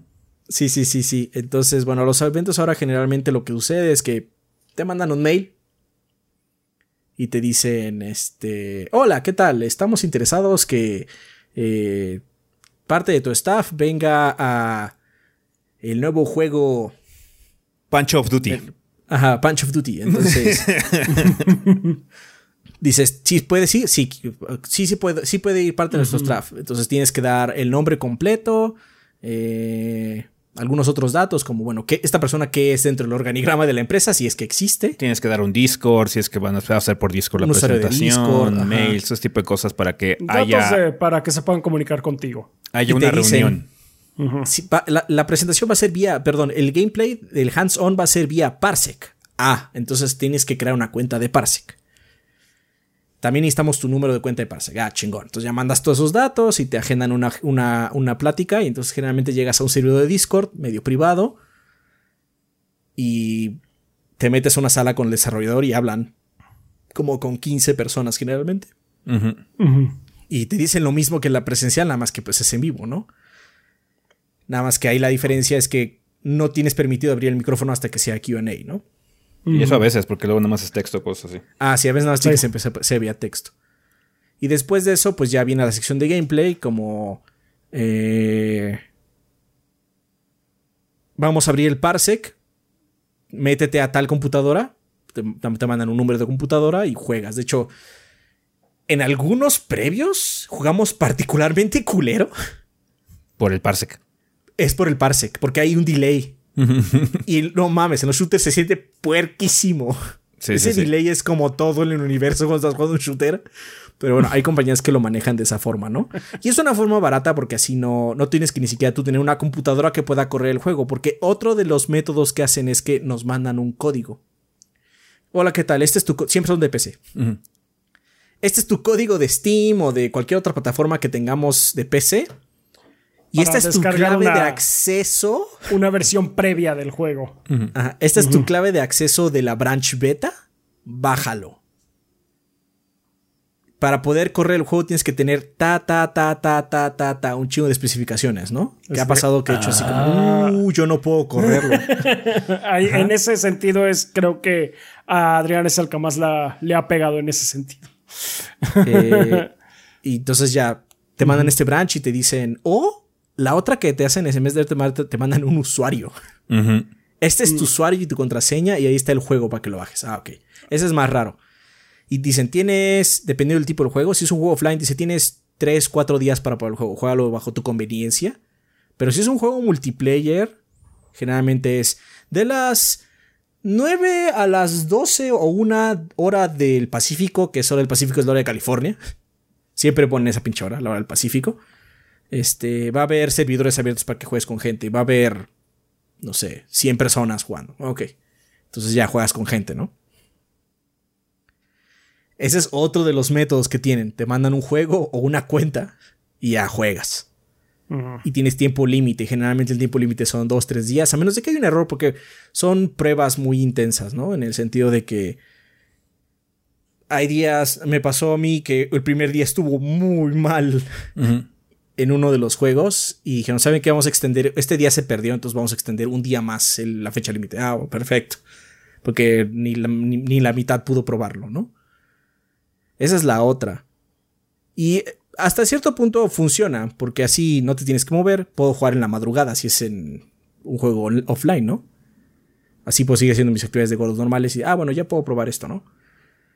Lo único malo es que no podemos mostrarles nada. Y cuando estamos haciendo ese streams y eso, de hecho, sí puede caber la posibilidad de que caiga. Porque aunque dije que la mayoría de los juegos son de PC, hay algunos que no son, a veces son en consola. Sí. Me acuerdo una vez que estábamos jugando, creo que. Final, no me acuerdo en qué estábamos jugando. Y este. Y me botó del servidor, algo así. Y me dijo Ezequiel, pues métete, reinicia la aplicación. Y dije, no puedo, es que no pueden ver lo que tengo en el, en el dashboard del, del, play. Sin embargo, no ah, puedo, no puedo Sí, sí, me acordé ya de eso. ¿Qué hago? Entonces ya mandamos a pantalla este, de stand-by y todo, y ya volví a reiniciar, ¿no? Este, ah, porque eso también puede pasar. El problema, de, el problema de hacer eso es que nos mete a nosotros más presión. A nosotros, y me refiero a la prensa en general, ¿no? Que la puedes cagar sin querer. Y mostrar un icono que no debiste haber mostrado, lo que sea, especialmente ahorita que hacemos mucho stream, mucha gente hace streams, no solo nosotros, ¿no? Pero pues está padre, o sea, también está padre esa, ese lado, ¿no? También por lo mismo he tenido oportunidad de hablar poquito quizás, pero hablar con pues gente del extranjero que es así como grande, por así decirlo. Y pues son gente, nunca me he encontrado con gente mala onda, la verdad. No, no, no. Eh, es, una... Personalmente a mí me gusta mucho este formato de a distancia porque es mucho más práctico. Siento que es más cómodo que te manden, eh, para nosotros es mucho más cómodo que te manden un código. Eh, de hecho, ahorita yo lo hice con algunos de los previos que hice, ¿sabes qué? Aquí está tu código. nada más no va a estar activo todo el tiempo. Tengan en cuenta que a partir del día tal ya no va a estar disponible el juego. Aunque intenten entrar, ya no vas a poder jugar, ¿no? Tienes más tiempo, puedes hacerlo eh, con toda soltura disminuyes el riesgo de que pierdas footage, porque luego lo que ocurre cuando ibas a eventos es que, ah, bueno, vamos a grabar aquí, tenemos tres horas, grabamos y de repente se jodió un video, ¿no? Entonces ya perdimos una hora. No, aquí, ah, bueno, se perdió un video, no grabó chido mi capturada, puedo volver a jugar porque tengo el título aquí en mi casa, en mi consola o en mi computadora, ¿no? Entonces es como mucho más práctico eh, para la gente de este lado siento yo. Em, y me gusta más porque lo que ocurre también es que el evento o el showcase o lo que sea está enfocado en el juego. Luego lo que ocurría en los eventos presenciales es que había como mucha parafernalia y faramaya.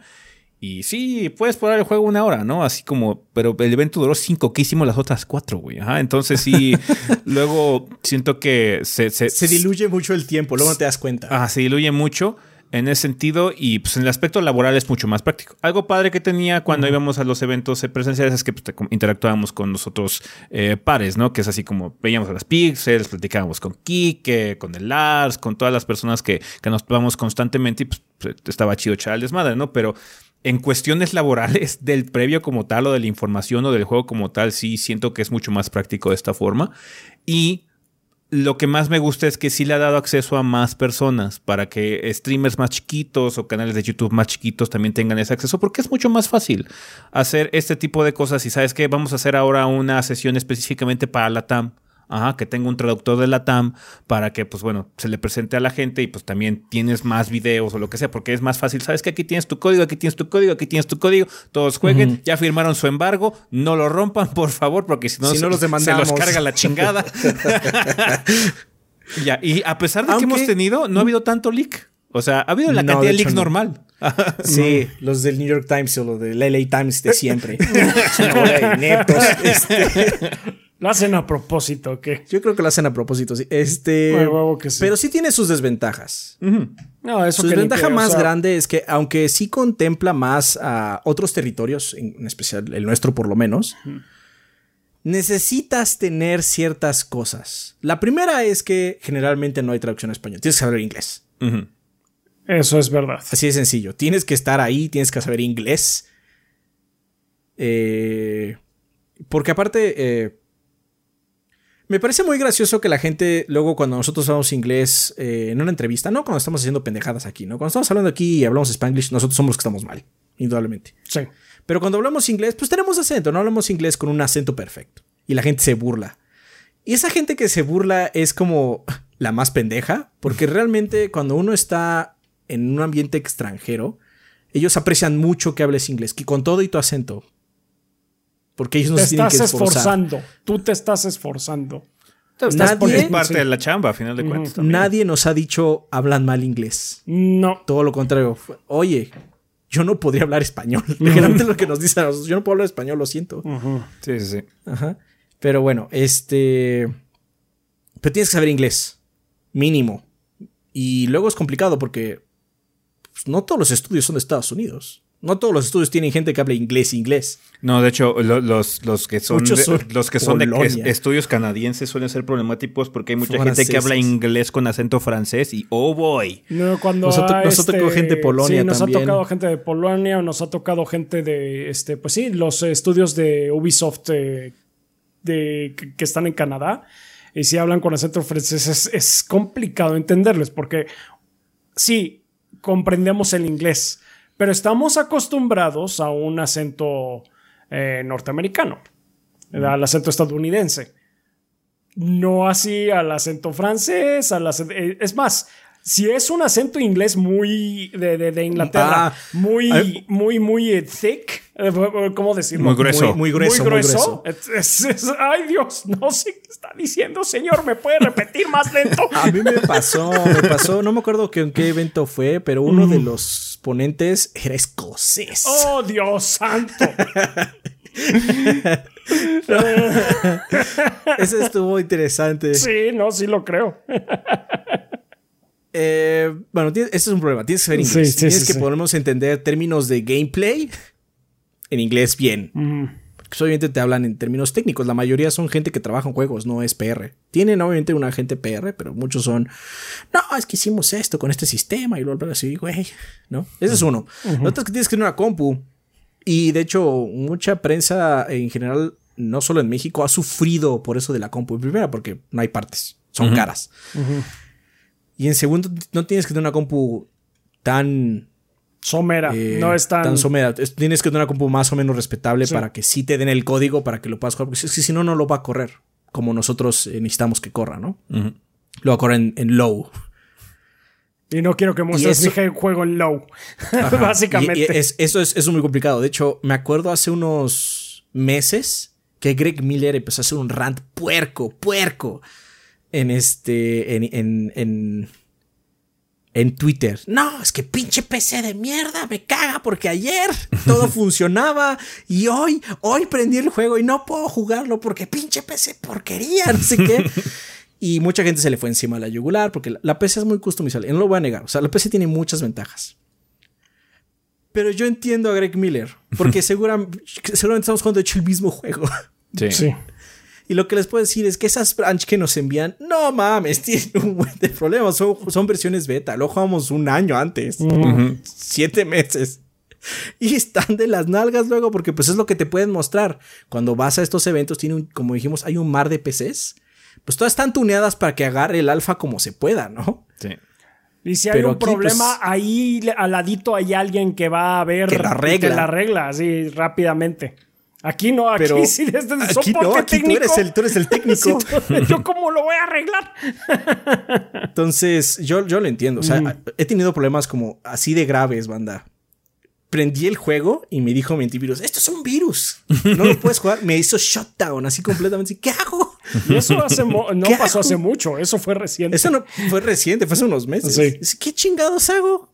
T- por suerte, pues yo le moví porque el desarrollador era europeo. Entonces, mandarle la, oye, necesito ayuda, pues se tarda un rato, se tarda unas horas. Eh, lo pude resolucionar y ya, lo pude correr, ¿no? Y otra, esa ya fue hace mucho tiempo, fue de hecho en el 2020.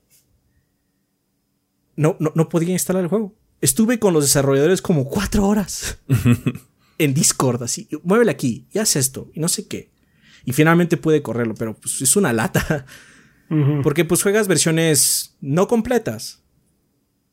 No lo, no lo puedes evitar. Pues, ellos, no, la- ellos no tienen la versión completa tampoco. Sí, no. Y no saben qué variaciones de hardware tienes. Sí, supongo que podríamos decir así cuentas resumidas en cuanto a lo que se refiere a presentaciones y eh, demos tipo hands-off y demás. Es mucho más conveniente hacerlo desde aquí, desde casa. O sea, quitando de, de la mesa la experiencia de estar ahí, porque pues eso también era camaradería. la camaradería, ir allá. Eso era padre, a mí sí me gustaba. Eh, pero sí, en, cua- en cuanto a hacer una presentación y verla desde aquí, por supuesto que es mucho más práctico, es, es, mm, es más cómodo. Pero No, y, sí, cuando mm, y cuando funcionan los demos que mandan, de hecho, particularmente si nos mandan algo de consola, es mil veces más cómodo. sí, Sí, no, sí, de hecho, consola sí, no sí, de consola no falla. Muy no fa-. Lo que puede haber es que el crashe la, la consola. Sí, bueno, pues, aplicación la aplicación y ya, no pasa nada. Pero sí, en cuanto es, si es presentación o algo así, sí es mucho más eh, cómodo. Pero cuando se trata de hacer, eh, de, de jugar un juego tú, y que no sea por Parsec, que sea una aplicación en PC, hay muchas cosas que pueden salir mal. Sí. Sí, sí. Sí, sí. Afortunadamente no nos han salido tantas. No, Pero hemos, sí tenido, pasa. y- hemos tenido suerte. Sí, eh, Y- no pasa y aparte cuando funciona yo sigo diciendo, por lo menos para mí, es infinitamente mejor porque tienes más tiempo, estás más cómodo en muchos sentidos y... O sea, obviamente, si te sale un problema, pues sí puede ser catastrófico o detestable, pero si no tienes problemas, realmente es mucho más cómodo, mucho más cómodo. No, no, no. O sea, tiene sus, tiene sus ventajas muy, muy grandes. Porque aparte lo que puedes hacer mucho es que puedes absorber mejor lo que acabas de jugar. O es más, lo puedes volver a jugar si necesitas. puedes escuchar, porque luego lo que ocurría también es que cuando estábamos en eventos, era tanto el desmadre o la fiesta o el bullicio que luego no, escuchabas los juegos, nada más los probabas. Los, veías, los veías. ¿Y la música qué tal está? Ah, no. no lo sé. Supongo que bien. Tiene sus cosas padres. Y como mencioné que al inicio, lo mejor es que se ha habido como más expansión a otros territorios porque pues es más barato. No tienes que traer gente volando de diferentes lugares. Tienes que llegar a ellos de manera digital. Entonces se ha mejorado, ¿no? Sí. Sí, sí, sí. También por eso hubo tantos videos misceláneos el año pasado. Sí, porque hubo, mucho, hubo muchos previos y digamos que ya cada empresa tiene como que su, su modo superandi también en forma eh, eh, digital. Entonces ya. Eh, ya están también como más como también las empresas pues tuvieron que hacer este desmadro, aprender a hacerlo de, de cero a nada. Entonces, los, los, primeros sí fueron como un, un, poquito complicados, pero ahorita ya como que ya también está más masticado el asunto y ya eh, hay menos problemas, siento yo. A menos de que obviamente el build o el juego tenga muchos bugs o pedos, ¿no? Eso ya es. Eso ya depende mucho del desarrollador. Eh, eh, los más grandes suelen tener menos problemas. Pero no siempre pasa, ¿eh? A veces simplemente tiene problemas y ya. Sí, sí, sí, sí. Digamos, ventajas y desventajas, obviamente. digamos que no sé qué vaya a ocurrir después de que la pandemia termine. Eh, yo siento que vamos a mantener híbridos, va a ser híbrido. Sí, yo esperaría que, a mí me gustaría que fuera híbrido porque, o sea, obviamente va a, haber, presión, siento yo, por parte de los headquarters en donde sea que estén, ya sea en Japón o en Estados Unidos, porque se hagan eventos físicos. Eh, pero lo que me gustaría es que fueran más enfocados a comunidad. Yo prefiero que cuando hacen eventos así como el lanzamiento, eso no nada más vaya a la prensa, o sea, que sí vaya a la prensa y esté chido todo el desmadre, pero que también vaya a la comunidad. comunidad. Porque la comunidad es la que siento que disfruta más ese tipo de cosas. Porque la prensa va a trabajar, a final de cuentas. O sea, sí, está bien que vayamos a, echar el desmadre con, con, nuestros cuates que tenemos del medio y todo lo que sea, pero al final de cuentas luego nosotros vamos a pasar atrás, probar el título e irnos o lo que sea, ¿no? Eh, o de hecho, muchas veces lo que ocurría es que me mandaban el código dos días, así como me mandaban el código el miércoles, yo ya estaba jugando y el evento era el viernes, güey. ¿ah? ¿Qué te pareció el juego? Pues llevo jugando, ya lo acabé. Ya lo acabé, güey. ¿Qué quieres que diga? Entonces, me gustaría que fuera más enfocado a, comunidad porque siento que ellos lo disfrutan más. Eh, porque para, para, la gente es, más raro que haya este tipo de cosas. Y cuando hacen sorteos o rifas o todo ese tipo de situaciones, mejor que se lo lleve a alguien de comunidad, a alguien de prensa, la neta. Porque solo Adrián se lleva todos los Xboxes. Respeto. Este, aún así, eh, bueno, pero eso solo funciona obviamente en los eventos de lanzamiento. O así como pre, pre, así como una semanita. Porque luego, o sea, yo fui a jugar Outriders casi un año antes de que saliera el juego, ¿se acuerdan? Sí. Fue el último evento al que fui antes de que llegara la pandemia. Se siente como fue hace como millones de años, ajá. Pero el último evento presencial creo que fue el que todos los gordos en algún momento fue ese, fue el de Outriders. Yo lo jugué un año antes. Entonces no puedes hacer eso con la comunidad porque Ah, ese tipo de eventos que todos firmen el embargo, se va a Obviamente no, eso ya, ya, cuando haces ese tipo de cosas ya estás eh, consciente de que va a haber una avalancha de contenido. No, no, de hecho lo haces para que haya una avalancha de contenido. Justamente. Vengan todos y usen el hashtag. Así es. Yo, por ejemplo, yo esperaría que ese tipo de eventos, ese tipo de evento riders ya sean los digitales. ¿Sabes qué? Seguramente se va a quedar. ¿Para qué chingados hacemos esto? Si no puedes tener computadora o si el juego es muy demandante, Parsec, ¿no? Que no es ideal tampoco, porque en Parsec se mete las que mencionamos, ¿no? Ese tipo de situaciones, pero ya tenemos solucionado esa, situación. Ya hasta podemos grabar gameplay. Nos mandan el gameplay a través de un servicio de, FTP. De FTP. Y, ok, esto es lo que tú jugaste, aquí está tu grabación. entonces, eh, ya, ya está como muy masticado el asunto. Perdón. Hay otro método, ese no nos ha tocado que te envíen una laptop. con el Ah, juego. sí. Ese no, Ese no nos, ha tocado, a nosotros. Pero sí estoy consciente porque otros este, youtubers y medios dicen, no, es que me llegó hoy mi laptop con Doom Eternal o una mamada así. ¿Qué? Y muestra laptop y son esas pinches laptops que ya no son laptops, básicamente. Sí, son mes- enormes. Es un portafolio. ya me llegó mi compu con el juego, Te güey. creo que haya sido uno de Bethesda, porque Bethesda como despilfarró a Varo en los Sí, luego después. Sí, luego favor mucho dinero los de Bethesda. Este, Ah, ¿se acuerdan cuando íbamos a las- Obviamente ah, esas laptops no se las quedan. No. Van y las recogen después, pero no nos ha tocado eso. ¿Se acuerdan con los de Bethesda cuando. ¿Qué, qué usan ellos? Las tarjetas Samurai, ¿no? Las de las capturadoras. O las. Ah, sí, usan Sí, samuráis. que, que usan este, discos de estado sólido así de. eh, para grabar. Así de. Ya, bueno, ya está tu grabación. Ah, sí, llévate el disco. Y te lo envía. Nah, está bien. Bueno, No, eso era el eso, inicio. eso pasó una vez o un par de veces. Una después vez. ya Pasó los un par que de regresar. veces. Después sí. Sí. los tenías que regresar, O sea- pero un par de veces sí fue de. Eh, quédatelo. Ay, güey. Sí, o sea, ay, güey, la primera vez fue así como, bueno, toma el disco duro, llévatelo. Sí. Bueno, y lo regresó, no, no, está bien así. Y después se dieron cuenta que era caro. Exactamente. Entonces lo que hacían es que te daban tu disco duro y te daban un sobrecito. Aquí lo Ya envías. con- por Cuando terminas me lo regresas. Sí. Ya tenemos un pago enviado por FedEx. Solo mételo, séllalo y lo entregas en el FedEx, ya está todo pagado. Y bueno, está bien, ya lo tienes que hacer. No sé qué pasaba si no lo entregabas. Supongo que te vetaban. Podría ser. Supongo. Pero sí, esto de, esto de la prensa puede prestarse para cosas divertidas. Sí. Y ayuda mucho. ten- lo que ayuda mucho es tener el, el- el acceso anticipado a muchas cosas precisamente para que puedas administrar tu tiempo. Y siento que con esto del evento digital también ha ayudado un poquito para que administre tu tiempo, porque luego tenemos embargos muy largos. Uy, sí, hay- hay- no- creo que hubo uno de Rafa que fue como un mes. Hemos tenido no- varios. hay una no empresa, hay una empresa en particular que manda las cosas con mucho tiempo de anticipación. Y yo le Sí, un agradezco mes. mucho. O sea, eso. Es que si nos, si nos dan un mes, mes y medio, no mames. O sea, sí, a huevo sale el mismo día del embargo, no hay pedo. Sí, porque nos da mucho tiempo, ¿no? Hay otros que nos dan tres días o cuatro. Varía mucho, varía mucho.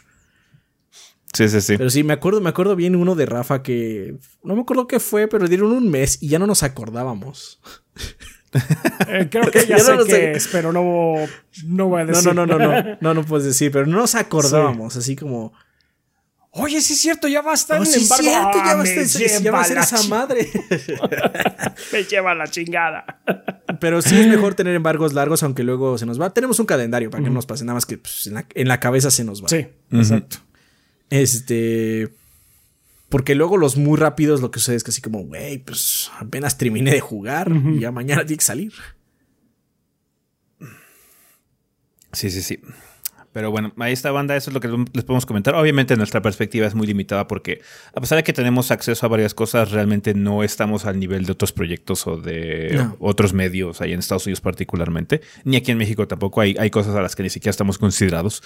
Pero aún así sí nos ha tocado. Eh, nos ha tocado con eh, experimentar esto de previos, prensa, códigos y demás de forma anticipada para en situación de pandemia. Entonces, sí ha sido interesante. O sea, tiene sus pros y, su- y sus contras. Eh, no hay una situación ideal. No creo que haya uno que venza al otro eh, en el sentido de que, de preferencia, entonces, como dice Adrián, me gustaría ver un híbrido en, en el futuro. Porque tiene sus beneficios muy marcados. Eh, en per- eh, perspectiva, yo siento que lo de accesibilidad ha ayudado mucho para que se diversifique la voz en Internet y no nada más ciertos medios tengan acceso a, a- a esta información nada más y los demás se joden, ¿no? Que haya una diversidad mucho más grande, que siento que al final de una, de, de una buena o mala forma, este beneficia al producto, ¿no? Mala prensa es buena prensa, a final de cuentas, si es que el producto está chafa. Pero sí. así es como ha funcionado con nosotros, banda, de, en, en esta, en esta situación. En estos dos años ya. y yo creo que va a seguir funcionando así en, en este año. Eh, Entonces, ya. De hecho, pues, acabo de sacar algunos previos este, esta semana.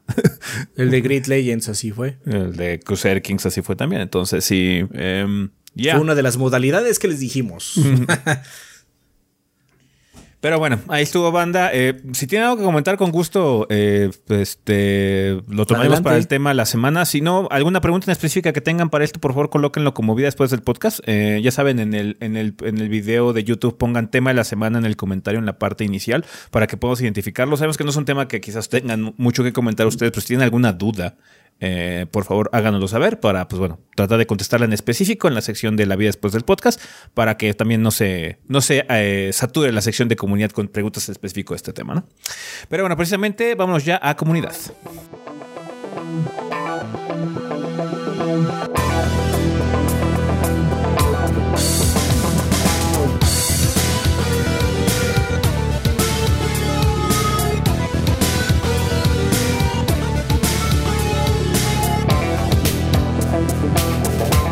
Muy bien, Manta, pues ya estamos aquí en la sección de comunidad. Eh, vamos a empezarla también, eh, como ya es costumbre, agradeciéndole a los patrocinadores oficiales del podcast. Ya saben que este es el momento idóneo para hacerlo, banda, que son todos nuestros Patreons de 20 dólares o más. Muchísimas gracias, banda, por un mes más de apoyo. Ya está terminando enero, ya va a empezar febrero. Agradecemos mucho a la gente que también está dispuesta a quedarse para seguir apoyando el proyecto en febrero. Muchísimas gracias por su apoyo, banda. Como ya mencionamos en el video del estado del proyecto esta semana, eh, bueno, la semana pasada, em, esto no sería posible si no fuera porque ya ustedes están encargando de las finanzas del proyecto. Ya el hecho de que Adrián y Rafael están trabajando full time se debe precisamente con su entusiasmo y con su apoyo. Eh, pues bueno, eso se puede garantizar mes con mes. Así que muchas gracias. Ahorita particularmente a nuestros patrocinadores oficiales del podcast. Rafa, quien patrocinó al podcast durante el mes de enero. Muy bien, este mes de enero nos patrocinaron Bleeding Beetle que dice que se narran gordos. Pineapple on pizza, ¿les gusta o les parece herejía? A ese y Adrián les gusta, a mí no piña en la pizza. Pero hay una diferencia muy grande en que no te guste y que te parezca herejía. Mm, ¿Te molesta que a las otras personas le guste? No. Ah. Es que eso es lo que ven en internet. ¿Cómo puede ser que te guste la piña en la pizza? Eso es terrible. Así como. Si les gusta, les Qué gusta. chingados. No problema. O sea, me gusta. Déjame en paz. Fuck off, bitch.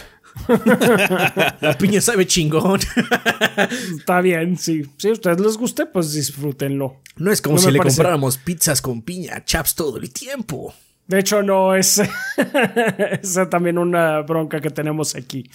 El otro día, hace ya como un año y tantos, la última vez que vi a Ezequiel y pedimos una pizza y tú no estabas porque tú no Fue, La hicieron de hawaiana porque no Ajá, estaba pedimos una hawaiana. Oye, Adrián, si pedimos hawaiana porque no está el chaps para lloriquear. Me, parece perfecto. fue creo que cuando hicimos uno de los unboxings de consola, no me acuerdo, fue, en esa época.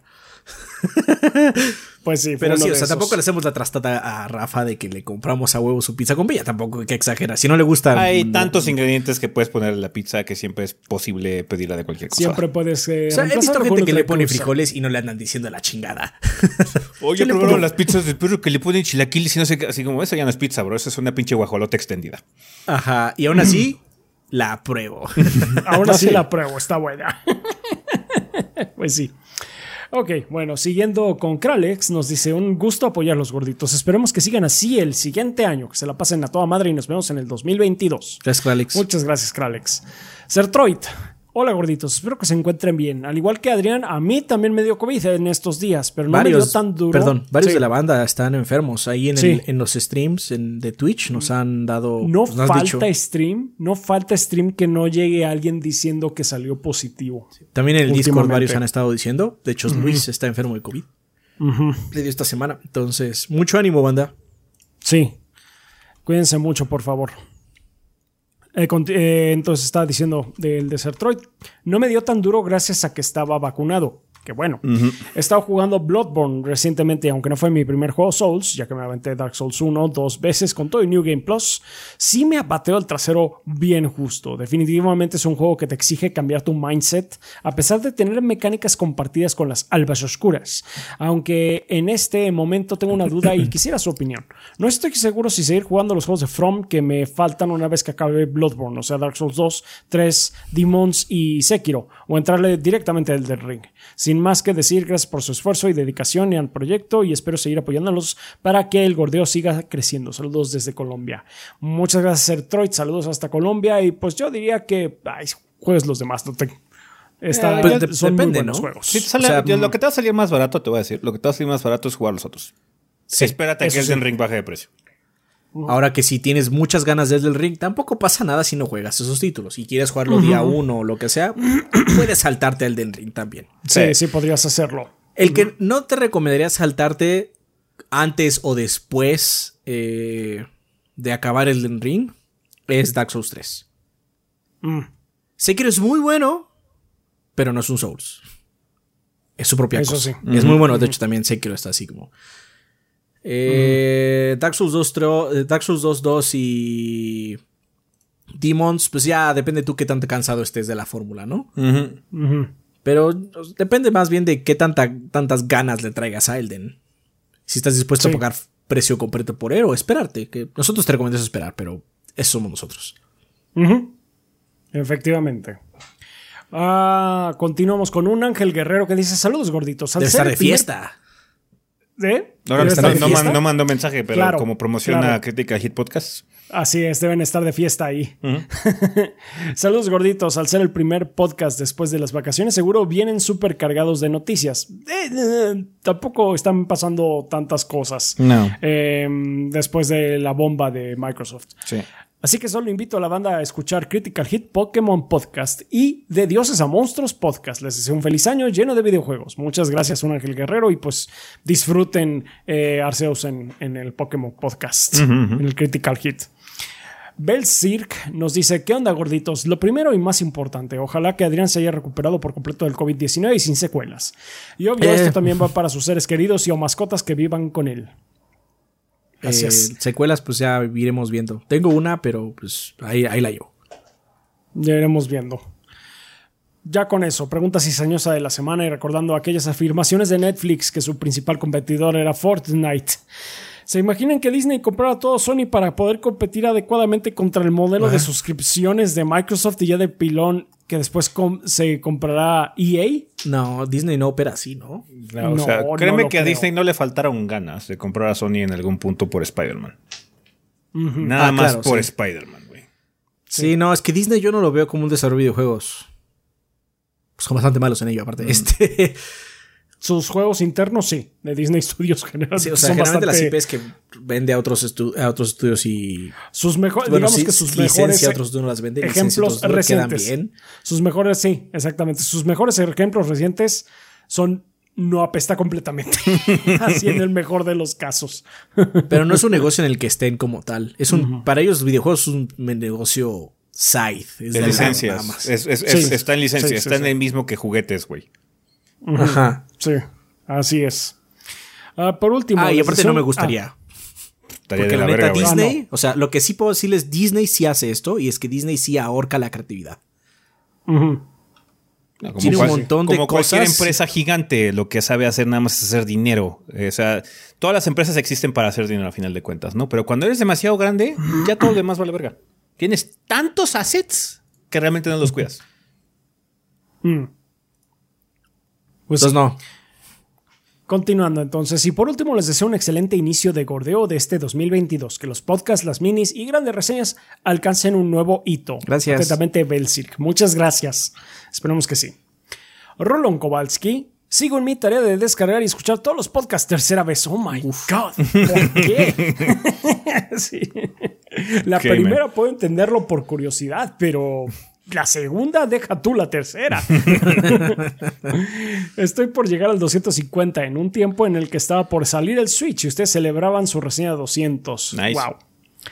Otros datos interesantes para el acervo histórico del gordeo son estos. Uno, eso de Adrián, tú eres el hombre, no tiene un origen concreto, pero empezó a ser el hombre en la segunda mitad del 2016, solo que en inglés. ah, bueno, ok. Dos, la broma de rodar la piedra nació en el podcast 2049. 249. También, Cabrón, ¿en el Entonces, futuro, chaps? 2049. En el Sí, en el futuro, cuando ya estemos muertos. Este, también en esos tiempos fue que ese empezó a motivar a Adrián para que las cosas quedaran vergas y en efecto quedaron vergas. Gracias a ese, sin ti, Adrián no lo hubiera logrado. Saludos. Ah, bueno. No lo hago por el reconocimiento, banda, no se preocupen. No, bueno. Chica tu madre. Ok. Rohan Saleta nos manda un mensajote para esta semana. Ahí les va. ¿Qué tal, gorditos? No sé si sea este el medio adecuado para hacer llegar mis mensajes semanales, pero nunca he porque nunca he usado Patreon. Sí, sí es. En fin, llevo desde, si lo es, desde el 2009 eh, llevo siguiéndolos con la reseña de Resident Evil 5 desde que estaba en preparatoria y ahora ya tengo dos ingenierías, una de Uh. mecatrónica y otra en telecomunicaciones. Nice. Muy Nice. bien, muy padre. Su proyecto es uno de los proyectos que más he admirado y que me ayudó a sobrellevar momentos oscuros cuando estaba en la preparatoria cuando me enfermé en el 2011 de tuberculosis. Verga. Me encontraba postrado en cama, viendo sus videos y escuchando sus podcasts y pude sobrellevar esa enfermedad a mis 17, 18 años de edad. Eran unos tiempos en los cuales inclusive los entrevisté con otros amigos de mi edad en un proyecto llamado For Continue por ahí del 2011-2012.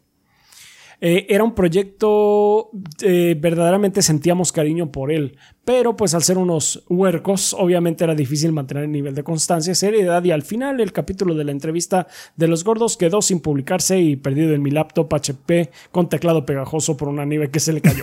Ah, changos. Ahora, a mis 28 años, con más dinero, más seriedad y con unas ganas de ser constante, inicié un proyecto con un camarada. El proyecto se llama Anime No Mame.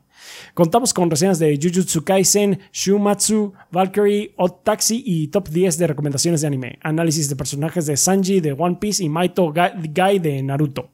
El lunes 31 de enero estrenamos episodio hablando de Tokyo Revengers, proyecto en el cual César y su servidor Chuy reseñamos animes cada quincena, hablamos de personajes en específico, temas relacionados con la cultura del anime y japonesa con un tinte de humor, tratando de sacar lo profundo del anime en cuestión, si es que lo hay. Y si es una vil copia de Yaoi Anime. No creo, se ve que hacen más que nosotros, bro. Sí, mucho O más. sea, o sea, porque estás diciendo que es una vil copia de que de un show que sale qué? ¿Cuánto- ¿Cuántos Yavice animes tuvimos en Cuatro. 2021? Cuatro. Eso Y tiene que mejorar. Cada, Eh, eso cada tiene que dos mejorar. semanas. Eso tiene que Eso tiene que mejorar. mejorar, pero sí, cada dos semanas, that's a lot. Entonces vas bien. Suscríbanse en YouTube si les gusta el contenido y síganos en todas las redes sociales como Anime No Mame. Anime No Mame. En YouTube, Insta, Está Facebook, Twitter y Spotify. Facebook, Twitter y Spotify. Pues muchísimas gracias, Rohan Saleta, y pues mucha suerte con su proyecto. Mucha suerte. Mucha suerte. Ok, siguiendo con Camilo Darmian, nos dice, estimados gordos, primero que todo, espero que pasaron unas hermosas vacaciones y se preparen para lo que viene este 2022. Espero que Adrián se sienta mucho mejor y banda, por favor, vacúnense apenas tengan la oportunidad. La situación está jodida y la vacuna por lo menos hace que esto no nos dé tan fuerte. Es verdad. Eh, dicho lo anterior y agregándome, alegrándome de este año, puede estar apoyando el proyecto. Les dejo mis preguntas para la semana. Eh, la pregunta de esta semana es: ¿No creen que el retraso de Stalker 2 se debe solamente a una limpieza de imagen? Me explico. Todos recordamos cuando anunciaron sus NFT y cómo la comunidad los aborreció por esa decisión. ¿No será que frente a las posibles malas ventas por esta decisión y posteriormente retractándose de esto, eliminando el NFT, esperan calma- calmar las aguas para tener una mayor venta en diciembre? No, o no, sea, yo es- conozco ese estudio y siempre les va a hacer falta pulimento. Eurojank. Eurojank. Eurojank. Ese estudio es denominación de Eurojank. Eurojank, no mames. O sea, perdóname, pero es real. O sea, ellos no hicieron Vampir, pero si no saben qué es Eurojank, Vampir es Eurojank. Necesitan todo el tiempo que puedan porque hacen, tienen ideas muy buenas. Obviamente están eh, apoyados de una novela, pero es su propia cosa, el, el mismo juego. Tienen ideas muy padres, pero Eurojank, hermano. Y entre más tiempo le dediquen, mejor, porque así son ellos. Ese estudio es así. Ahora bien, obviamente distanciarse un poquito más de los NFTs que pusieron no les cae mal. Sí. Pero no creo que sea Sí, la razón sí. número uno, la neta. No, porque ya dijeron que no lo van a hacer. No, Entonces, lo que pues, eso- Todo este año va a haber muchos retrasos, banda. La pandemia es cuando va a empezar a pegar ahorita. En cuanto a esto. Ujú. Eurojank. Eurojank. Está bien. Pues ahí Ah, lo tienes, el primer. Las armas pegaban menos dependiendo de la dificultad. Oh, qué Entonces, si espanto. jugabas una dificultad muy baja, tu arma es como si dispararas cargajos.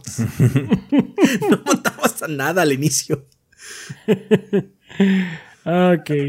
Un abrazo enorme desde Chile, nos dice. Gracias, Camilo. Gracias. Alejandro, Gracias. Alejandro Santos Montiel, muchachos don gordos, ¿le han entrado aunque sea por curiosidad a las películas interactivas? Juegos con puro full motion video en las que vas tomando decisiones y armando tu propia historia con todas esas ramificaciones. O sea, lo ¿Son más. como esas de las de Netflix? Mm, Si es esas, no, porque lo más cercano es jugué Hair Story y cosas así, pero. Sí, no. No, pues no, no realmente, la verdad. Así como. Yo jugué con mi sobrino una de Minecraft. Así como. ¿Jugar un videojuego o una película interactiva? Pues videojuego mejor, ¿no? Videojuego, En todo videojuego. caso, o ver una pinche película, punto. Este. Yo jugué ese de Minecraft que está ahí en Netflix y Decidimos de mejor jugar Minecraft normal. Pues sí. Ok, eh, siguiendo con Mugiwara no Cronos, dice, buena semana banda y gordos, es un gran placer poder ser parte de este proyecto como patrocinador del podcasto Semi, primer podcasto oficial o canon, como lo quieran llamar, esperando que todos y cada uno comencemos el año con toda la energía gordeadora y esperando que todos podamos dar el ancho y que este año ojalá sea mejo- se mejore el universo en todos los aspectos. Pregunta, ¿cómo le hacen para controlar su rage mientras juegan? A pesar de que me gustan ciertos juegos, a veces me gana el enojo a pesar de saber en la que, eh, que en qué la regué. Y la neta, ustedes en sus streams se la pasan súper bomba. En fin, saludos y que el gordeo siga siendo feliz, feliz, feliz para que los tacos de aguacate alegre, no alegre. caigan, no caigan mal. Happy, happy, joy, joy, happy, happy, joy, joy. Pues en los streams, o sea, en los streams porque nos, ve- nos estás viendo, pues obviamente mantenemos la compostura. A mí a veces sí me gana el enojo. Y no jugamos juegos tan culeros. Cuando juego juegos culeros así, pues me gana un poquito el enojo. Nada más es, ah, chica, tu puta madre. Nunca he que- jugado en stream un SAO. Y no va a pasar. Boring. Sí, es aburrido enojado, también para ustedes, banda. acéptenlo. Apago un rato. Y cuando jugamos, de hecho, cuando jugamos juegos culeros en stream, le encontramos el lado de divertido y nos podemos reír con ustedes. Digamos. Excepto si es juegos son porquería, punto final. Este, la vez que más me acuerdo donde alguien estuvo enojado fue Ezequiel con el juego de Supercampeones. Ah. Oh. Sí, pero no recuerdo que haya sido así como muy tam- o sea, brutal. no, no, no, no, o sea, por eso, pero es que por eso- esa es la que más me acuerdo, pero tampoco fue algo muy grave. Nada más No. fue así como, bueno, pues Ezequiel sí está molesto con el juego. This game is bot, man. Sí. Pero tampoco jugamos así como lo peor en stream. No. De hecho, no estoy seguro si sea un excelente hit o una terrible idea, porque no hay matices. Es una o la otra, hacer así como glotones del dolor con- en stream. Pero sé que eventualmente nos hartaríamos. Sí, no. Esos proyectos que solo juegan juegos culeros no sobreviven. No, bueno, no, no, más bien sería así como No. este, salpicados alrededor de otros streams más chingones, me refería. Pero Sí, sería, no sería algo así como jugar bien. esto o jugar lo otro. Mejor juego el otro, güey. ¿Para qué juego el juego malo? Sí, ¿para qué juego la Para, caca? para beneficio de la banda. La banda también le gusta que juguemos juegos chidos, güey. Sí. y si no, también se te distrae con la plática. Sí. Sí, exactamente. No, nosotros no somos así para de, que- de jugar juegos culeros. Pues, ¿para qué? ¿Para qué nos Bueno, hacemos eso? o sea, sí somos de jugar juegos culeros cuando tocan reseña, pero porque O sea, cuando modo. te- pero no por gusto. No voy a hacer una serie de un juego culero, Adrián. No, no, no. No, no, no. Ya me tocó una vez es. una de Raccoon City, estuvo culero. Sí. O, la- o- o la- o el, o el fatídico Rimbo.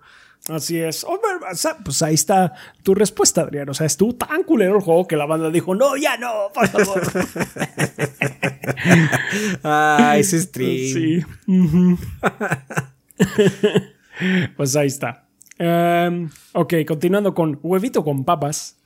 Después de estar ausente de Patreon por un año debido a que me quedé sin trabajo a Oh. inicios del 2021 y después de estabilizarme económicamente, por fin puedo regresar a apoyarlos en este proyecto tan piolas. Qué. Muchísimas gracias, huevito con papas. Ojalá que todo Eh, esté bien, pues qué qué bueno padre que, que todo ya- está mejor. que ya tienes trabajo y te estás estabilizando. Mucha- eh, nos da mucho gusto saber eso. Ya saben que ustedes son primero banda. Sí, por favor. Muchísimas gracias. Shadow Ryujin nos dice: eh, Hola gordos, espero que no sea muy tarde para el mensaje, sino pues No para la fue. próxima semana. No lo fue. ¿Qué hay, gordos? La semana pasada me agarró de imprevisto el podcast punto 5 y no alcancé a mandar mensaje. Feliz gordeo y, un- y feliz regreso al gordeo. Un par de cosas rápidas. Uno, con respecto al Patreon de 10 dólares, ¿no sería interesante una sala similar a la de sugerir temas de podcast, pero para el Yabai?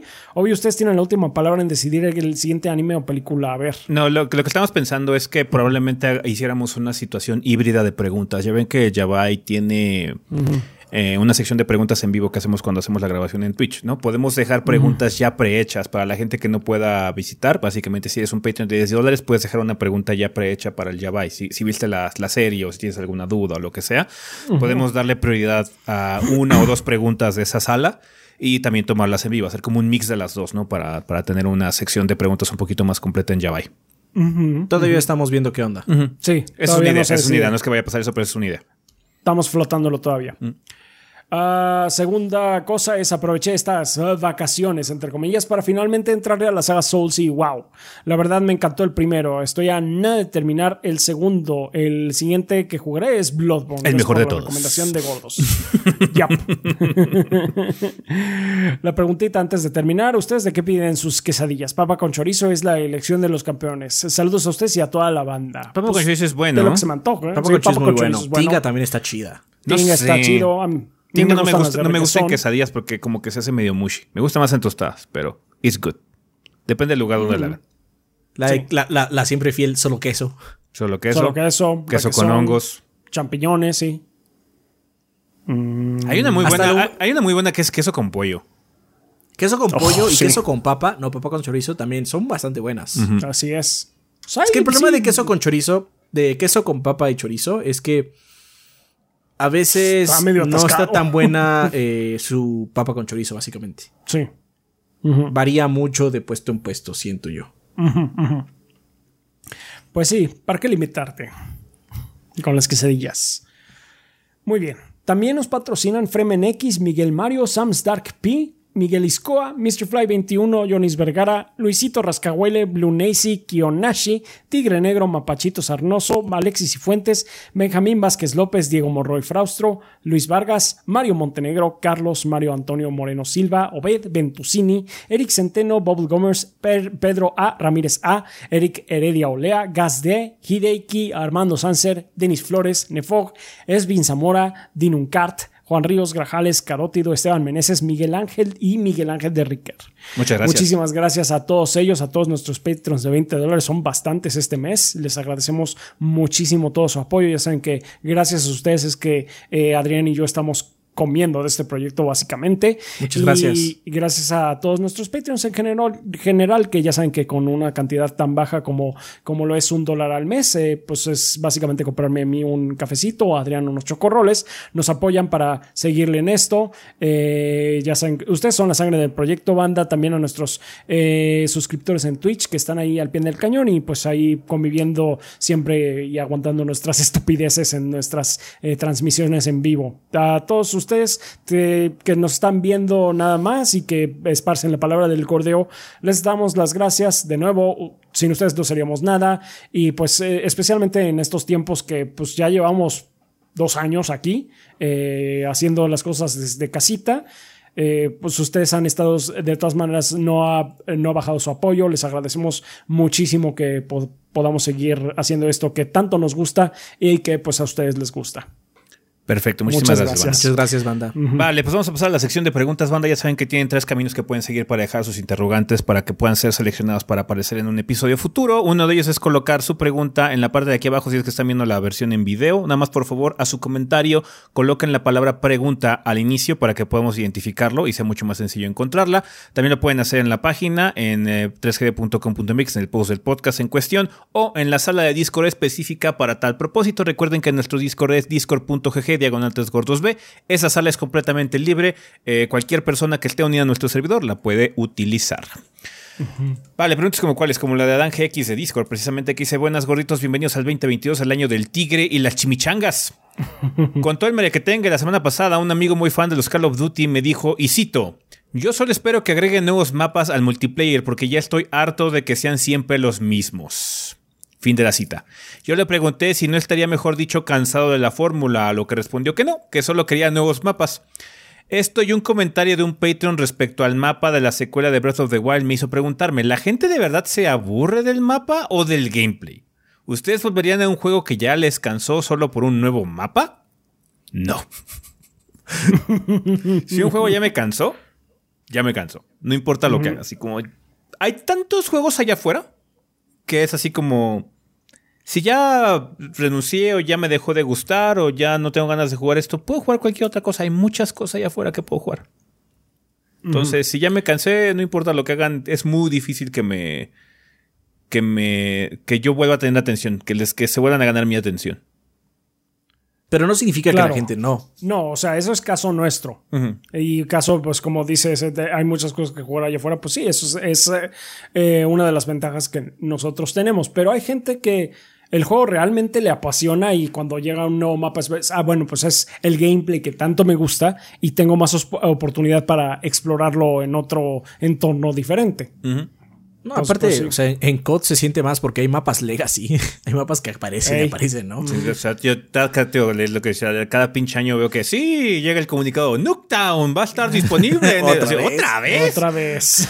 Esto ya no debería ser noticia. Sí, hay, gente que sí le apasiona el gameplay y lo que requiere más bien es como un nuevo mapa, porque lo que significa un nuevo mapa es nuevas posibilidades para el gameplay que te gusta. Sí. No sé si también, no sé también se refiere a algo como Warzone. No sé, Warzone se ha cambiado de mapa. Ya ves como. que ha cambiado tres veces de mapa. Creo, ¿eh? no estoy muy seguro. Fortnite, ¿no? Que cada vez que es una temporada y explota el mapa, o lo voltean o algo así, ya sabe como completamente Creo que sí ha cambiado, porque me acuerdo haber escuchado dos nombres diferentes de mapas, básicamente. Está bien. Pero es muy posible que haya cambiado. Eh, de hecho, Fortnite cambia el mapa cada cierto tiempo y pues sí, tiene sus cosas diferentes, ¿no? Las pixels juegan mucho. Corolario. Eh, o sea, con el nuevo mapa llega un nuevo interés y juegan mucho. Pero pues sí, yo creo que la gente se, o sea, la gente tiene muchas fijaciones con respecto a lo que les divierte de un juego. Si el gameplay o mecánicamente te gusta mucho, igual y esas cosas estéticas te llaman mucho la atención. También eh, no tiene nada de malo. Cada quien eh, le saca el jugo o se divierte de la forma que quiera. Entonces, ya, o sea, sí. ¿no? O sea, creo que puede pasar las dos cosas. O sea, puedes, puedes cansarte del, mapa o de lo que sea y puedes cansarte del gameplay. No hay, no hay algo que impida que suceda una o la otra. Te puedo decir esto. El mapa de Far, eh, Far Cry Primal es técnicamente el mismo que el del 4. Está movido pero es técnicamente el mismo. Pero lo que me cansó de ahí fue el gameplay, no el mapa. Sí, sí, sí, exactamente. Eh, bueno, termine diciendo gracias, goritos. Que este año haya éxito. Un saludo para Adrián y Luis. Que se mejoren del bicho. Y un saludo para JD. Todos le extrañamos. Bye. Muchas gracias, Adán, por la pregunta. Gracias, Saludos a todos. Es que también eh, Mauricio García de YouTube que dice: ¿Qué pedo, gordo? Soy el usuario conocido como el Miau en Twitch. Vamos al punto, pero primero algo de contexto. Miau. el Miau. Bien, ya. Durante las vacaciones de invierno, mis amigos y yo decidimos entrar a un nuevo juego, el Destiny 2, y pues a pesar de que no somos fans de los shooters, decidimos entrar y probar, ya que no estaríamos solos jugando, pues sería en equipo, y teníamos entendido que este era más PvE que PvP. Y por lo mismo dimos el salto y pues probamos. La verdad entramos muy emocionados y durante la primera semana de juego fue interesante, pero al llegar a un punto donde el título nos detenía porque no podíamos subir de nivel empezó nuestro desencanto. Tuvimos que entrar a foros, comunidades y leer, preguntar qué teníamos que hacer para seguir subiendo de nivel, ya que el juego no explica qué onda. Para no hacer el cuento largo, terminamos realmente molestos y decepcionados porque el juego se convirtió en una obligación más que en un distractor. Lo jugamos un mes y lo decidimos abandonar, por lo que mis preguntas serían, ¿Qué opinan de este tipo de juegos donde el mismo título te limita para hacer ciertas actividades para poder proseguir? Ah, eso se llama juegos de servicio. Y pues eh, es, un modus operandi. Básicamente eh, tiene un gameplay muy padre al inicio. Eh, avanzas por una historia generalmente. Y luego ya que llegas al final, al el denominado endgame, empiezas el, el grind, el macheteo, ¿no? Que es conseguir pequeñas morcillas de poder que te hacen un poquito más fuerte para que tengas una zanahoria a largo plazo y juegues mucho tiempo, ¿no? Ese es el, el contexto de los juegos de servicio. Viene muy de la mano de los juegos MMO. Básicamente los juegos de servicio se les denomina también MMO Lights, por eso. Y pues es un estilo que a la gente le puede gustar. Porque lo que tienen es una tarea muy larga a varios meses o quizás años, ¿no? Es que solo este, este mes o esta semana puedo conseguir 50 de renombre, necesito 200 para conseguir la montura, entonces son cuatro meses. de cuatro semanas, perdón, cuatro, semanas. Al mes ya tengo mi montura, ¿no? Es un ejemplo, obviamente no es así, no es real. Este, bueno, quizás lo era antes. Este... Entonces, pues es un estilo de juego. Ajá. Lo que te obliga o lo que te orilla eso es que experimentes todos los lados de el juego de servicio o el MMO. Que es, bueno, ya probé el Wraith. porque ya conseguí todo lo que puede conseguir del raid de esta semana, ya estoy capeado. Entonces voy a hacer PvP. O, ah, ya me aburrí el PvP, entonces voy a ser social, voy a ir a hablar con gente, ¿no? O me voy a entrar a una guild, o no sé. El chiste es que lo que quieren es que también explores todas las avenidas del, del, del juego como tal. Ahorita no juego Destiny, entonces no sé qué tantas actividades hay extras. No sabré decirte, pero bueno, generalmente es por eso. Sí. Depende mucho de la estructura del título. De hecho, ahorita lo que hemos estado jugando mucho es Final Fantasy. Yo estoy precisamente ahorita en el, en el periodo de Endgame. Yo estoy jugando la raid así cada semana para poder eh, conseguir equipo y todo ese tipo de situaciones, pero depende mucho del título cómo está estructurado. La ventaja que tiene Final es que hay tanta mierda que de hecho no hice eh, haciendo la MSQ, que podría regresar a hacer cualquier cosa. Podría meterme Eureka, podría terminar boss ya bien, podría hacer una Relic Weapon, podría hacer todas las raids que me brinqué eh, y que no pude hacer, ¿no? Pero es porque Final sí las mantiene ahí. Entonces hay una diversidad muy grande que podría hacer yo si quisiera, además de todo el aspecto social que ni siquiera me he atrevido a entrar. ¿ah? Entonces. Eh, no, ¿sabes los conciertos en IMSA, güey? Mm, pues, o sea, a veces me paran un concierto eso, pero no me he metido así como a ver qué onda con la FC o ver. Era las aperturas de clubes nocturnos que hay en Final Fantasy 14 o cosas así. Entonces, hay mucho que hacer ahí, ¿no? Depende mucho del ¿No título. eres una clubbing beast? No. Tío, eso es por, lo, hecho, por lo que nos quejamos también de que estuvieran quitando contenido de Destiny, de hecho. Así como, ¿sabes qué? Es que ahora ya Forsaken o lo que sea, este, ya no va a ser este. Ya no vas a poder acceder, lo van a quitar, ya no van a estar los mapas. Estás quitando variedad. ¿Sabes qué? Llega al endgame y me gusta mucho el gameplay de Destiny, ya no tengo en dónde exprimirlo o dónde hacerlo. Porque quizás por algún. Ok, quizás el Taken King ya no importe, pero quizás haya una forma de que el arma que contenía ahí o que obtenía ahí le puede usar estéticamente después. Entonces es como una meta que te puedes hacer, ¿no? O la montura o lo que sea. Que son cositas para mantenerte enganchado. Porque ahorita si nada más estás limitado al endgame y hay muy pocas avenidas donde explorar, sí puedo entender que te canses y te aburra porque sí. el juego, a pesar de que te está motivando a hacer otra cosa, no te la ofrece. Ajá, entonces es para gustos muy particulares, no es para todo el mundo, es, es, eh, es entendible que no sea para ti. Eh, y lo que te puedo decir es que puedes encontrar otros títulos que son similares, pero no tienen esa mecánica, que simplemente se acaban y puedes pasar a otro, ¿no? De hecho, él continúa con otra pregunta que dice, todos los shooter looters son así. Tenía pensado que venía pensado jugar otros juegos, pero si son iguales a Destiny, mejor voltea a otros títulos, otro género.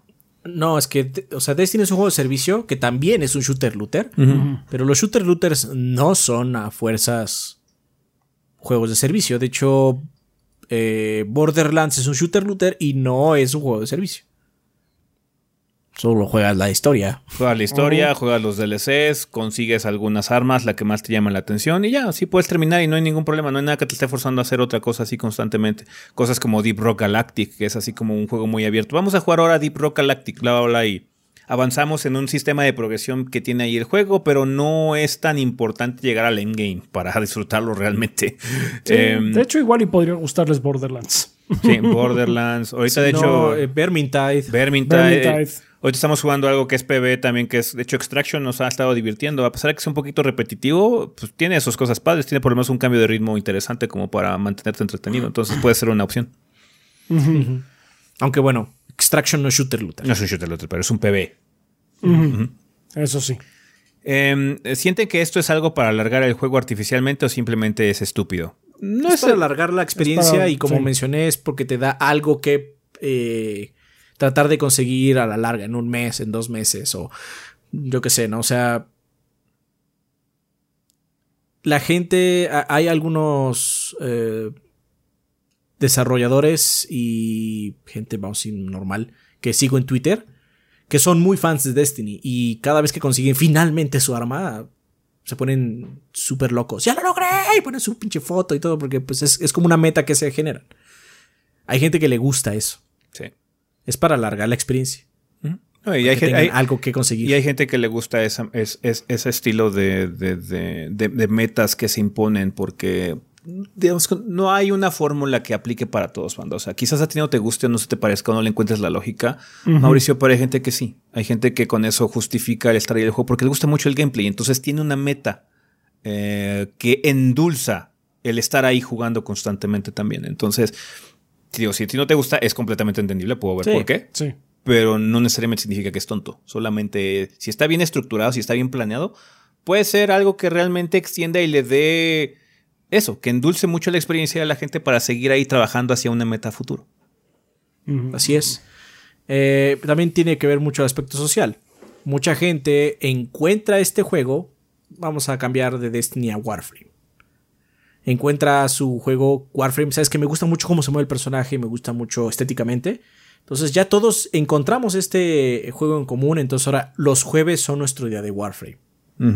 Para seguir haciendo el grinding. Y entonces no es tanto el grinding, sino que es estar el jueves con mis amigos jugando lo que me gusta. Lo que le gusta a todos, porque aparte lo difícil es que a tu grupo de amigos le guste el mismo juego todos. Sí.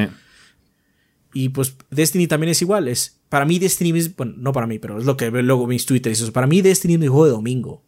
Cuando ya me libero y me veo con mis cuates de la prepa, que ya no los he podido ver por la pandemia. Eh, y, los, y, los dejé de ver porque me mudé de estado, porque bueno, son de Estados Unidos estas personas.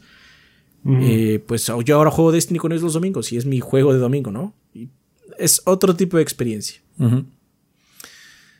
Bueno, termine diciendo, bueno, gordos, esas son mis preguntas. Saludos y sigan cuidándose que se está poniendo puerco otra vez. Así es. Así bueno, es. muchísimas gracias a ti, Mauricio, y a Dan también por las preguntas. Eh, recuerden que pueden dejarnos ya interrogantes para los siguientes episodios. Bueno, con eso vamos a terminar esta sección. Así que vámonos a despedidas.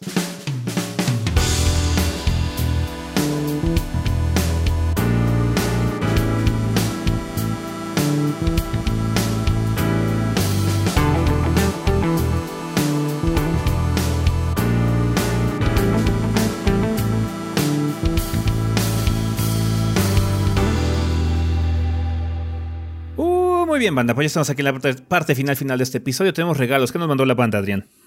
Alex Alderete dice que onda gorditos les mando este Star Wars Jedi Fallen Order para Origin. Les deseo un excelente año tanto para el proyecto como personalmente y también les pido un saludo a mi novia Montserrat, que es fan número uno. Saludos a Montserrat. Saludos y un abrazo. Muchas gracias Alex. Saludos. Saludos. Gracias, Alex. Saludos. ¿Qué más? Eh, Joseph Ochoa nos dice: Saludos gordos, les traigo algunos regalos para la banda. Skins para portales y armas para Splitgate. También meca trineo futurista para Roblox. Paquete de ejército para Lords Mobile. Y paquete alpino para Brawlhalla. Ya listos para empezar este año de reseñas. Un saludo a toda la banda del canal de Xbox en el Discord. Díganle a Adam que ya compre juegos chidos. Se cuidan gordos. Muchas gracias, eh, Joseph Ochoa. Gracias. Ya escuchaste a Dan. Ricardo Hernández dice: Hola de nuevo, gordos. Ahora, eh, ahora sí, como lo prometí, ya me, ya me inscribí a Patreon. Ojalá algún día esa modesta donación se pueda convertir también en los rufles de queso para ese. Mientras, sí. mientras ustedes se mantengan, mano, la constancia, que es lo que más nos ha ayudado, que ustedes han estado ahí, poco a poco se va sumando y ojalá que también en algún punto yo me pueda dedicar a esto full time. Estaría padre. Lo cual me lleva a preguntar: si dicha respuesta está en otro lado, solo menciónenme dónde, por favor. ¿Por qué ese se quedó el último lugar para volverse gordo a tiempo completo? ¿Acaso su trabajo era el más piolas de los tres y el que valía la pena conservar hasta el último? Fue circunstancial. Eh, fue circunstancial, recuerda que a mí me despidieron. Yo trabajaba con Ezequiel. Sí. Mi, mi área cerró y pues ya no tenía trabajo. Con Rafa inicialmente fue porque como en ese momento Adrián y yo teníamos un muy buen trabajo, en el sentido de que teníamos tiempo libre suficiente como para de- poder dedicarnos al proyecto, pero Rafa sí era el que nada más podíamos ver los domingos. Entonces Así cuando es. quisimos ya dar el paso así como tratar de hacer esto un poquito más en serio, dijimos, ¿sabes qué, Rafa? Eh, ¿Cuánto necesitarías para que pudiéramos tenerte aquí full time? ¿no? Entonces ya Rafa nos dijo que es lo mínimo que necesitaría para vivir cómodamente o como estaba viviendo ahorita. Entonces ya con eso empezamos. Con Rafa iniciamos precisamente por eso, para que Rafa se integrara mucho más al proyecto, porque sí, con él nada más era los domingos. Entonces así ya con él ya pudimos tener, tenerlo pues, ya en streams todo el tiempo y eso, porque antes los streams entre semana nada más éramos Adrián y yo. Sí, mucho tiempo. mucho eran streams nada más ciclillo. Yo hay uno de Sí. Vanquish donde estaba, estaba enfermo, me sentía terrible. no me acuerdo cuál es, pero hay, un- hay que me sentía terrible. Está súper enfermo. Sí. A lo mejor no recuerdas, Ricardo, porque no sé desde cuándo los ves, pero sí. Eh, antes del 2018, ah, de finales del 2018, Adrián y ese se echaban todo el contenido de la, de la semana y yo nada más los podía ver eh, los domingos. Sí. Sí. Ujú. Entonces, por eso. Sí, y yo ahorita, por ejemplo, estoy en una situación en la que puedo seguir trabajando. Eh, como mencionamos en el video del estado del proyecto, puedo seguir trabajando en casa. Mi situación sigue siendo remota, entonces, eh, por eso podemos seguir avanzando, ¿no? Si llega a cambiar la situación, igual y tenemos que hacer un push como con Adrián, si eventualmente quedo sin trabajo, porque pues ya ven que las cosas están bastante vendebles en muchos sentidos, igual tenemos que hacer un push, pero yo afortunadamente me he podido mantener este, trabajando y todo, o sea, es, es estaría guay nada más poder dedicarme a los gordos en cuestión de carga de trabajo, estaría súper chido. Pero este, por lo mismo, no hemos, no hemos, este, no cambiamos el orden. Fue circunstancial. Lo de Adrián, de hecho, fue inesperado. No estábamos pensando que ocurría y simplemente pasó. Y ustedes, y Y respondieron esa es muy la bien. historia. Y por eso seguimos aquí. banda. Así es. Por favor, un saludo a Gris. Soy fan de su voz, sobre todo cuando interpreta personajes en las reseñas. Hashtag DeepCuts3GB. Les paso para la banda un Fallen Order para Origin y ojalá lo disfrute tanto yo, tanto como yo en el PlayStation 4. Lento pero seguro, ya avancé del podcast 116 al 130. Uf, ese maratón debe escuchar todos. Sí. Sí. Sí, sí. No me acuerdo cuál fue el último personaje que hizo Gris, además del top 10 que acaba de salir hace poco. Eh, salió en algunas reseñas. Fue Rosita, ¿no? Creo. sí, Creo fue que Rosita. sí, fue Rosita. Sí, ahorita ahora sí, que sí, lo sí, recuerdo. Sí. Vale, pues bueno, banda, muchísimas gracias por eh, habernos acompañado durante un episodio más y sus regalos. Eh, estos estarán en nuestra cuenta principal de Twitter a lo largo de los siguientes días. ¿Tenemos algo que recomendar? Super Robot Wars. Chequen la mini. Pues sí, eh, pues yo también recomiendo a Eterna Noctis, nada más váyanse con la idea de que es un, es un Metroidvania cabrón. Entonces sí, mucho, eh, ¿cómo decirlo? Paciencia. Mucha Y paciencia. temple, banda. y temple. Mucha paciencia y temple. Está puerco. Está bueno. Vale, pues bueno, banda, muchísimas gracias por habernos acompañado. Recuerden que tenemos nuestras redes sociales, que es Facebook e Instagram como Tres Gordos B o Tres Gordos Bastardos. Twitter nos encuentran como TrichoBB. Si no, cada uno de nosotros tiene sus cuentas personales, que es Chobi Adrián, Chobi El Rafa, Chobi S, Chobi Gris, Cinética Sam y Kid-VG, por si quieren platicar con algunos miembros del staff. Eh, muchas gracias a la gente que nos apoya en Patreon, en Twitch, a la gente que ha comprado algunos productos en la tienda. Sabemos que hay poquitas cosas, todavía no hemos reabastecido la tienda, pero bueno, esperamos que sea relativamente pronto. Y también a toda la gente que escucha eh, este podcast en su versión en audio, tanto en Spotify, Podbean y las demás plataformas donde esté disponible. Muchísimas gracias por su seguimiento, sus ratings y demás, banda. Bien, el podcast del año se acaba, así que pensamiento final. We're back. no, sé, back camino a los again. 500. De hecho, es camino a los 500. Camino hecho, a los es caminos a 500. los 500, sí. 500 Camino a los episodios. 500. No 500 mames. episodios. Camino a los 500. Casi las mismas horas que le he dedicado a Final 14 ya le voy a haber dedicado al podcast. Casi, casi. ya rebasé las mil. Por Muy fin, bien. ya rebasé las mil, entonces ahí vamos, ahí vamos. Bien, vale, pues, pues sí. bueno, banda, muchísimas gracias por habernos acompañado en este episodio. Un saludo donde quiera que estén. Nosotros nos vamos. Bye. Bye. Bye.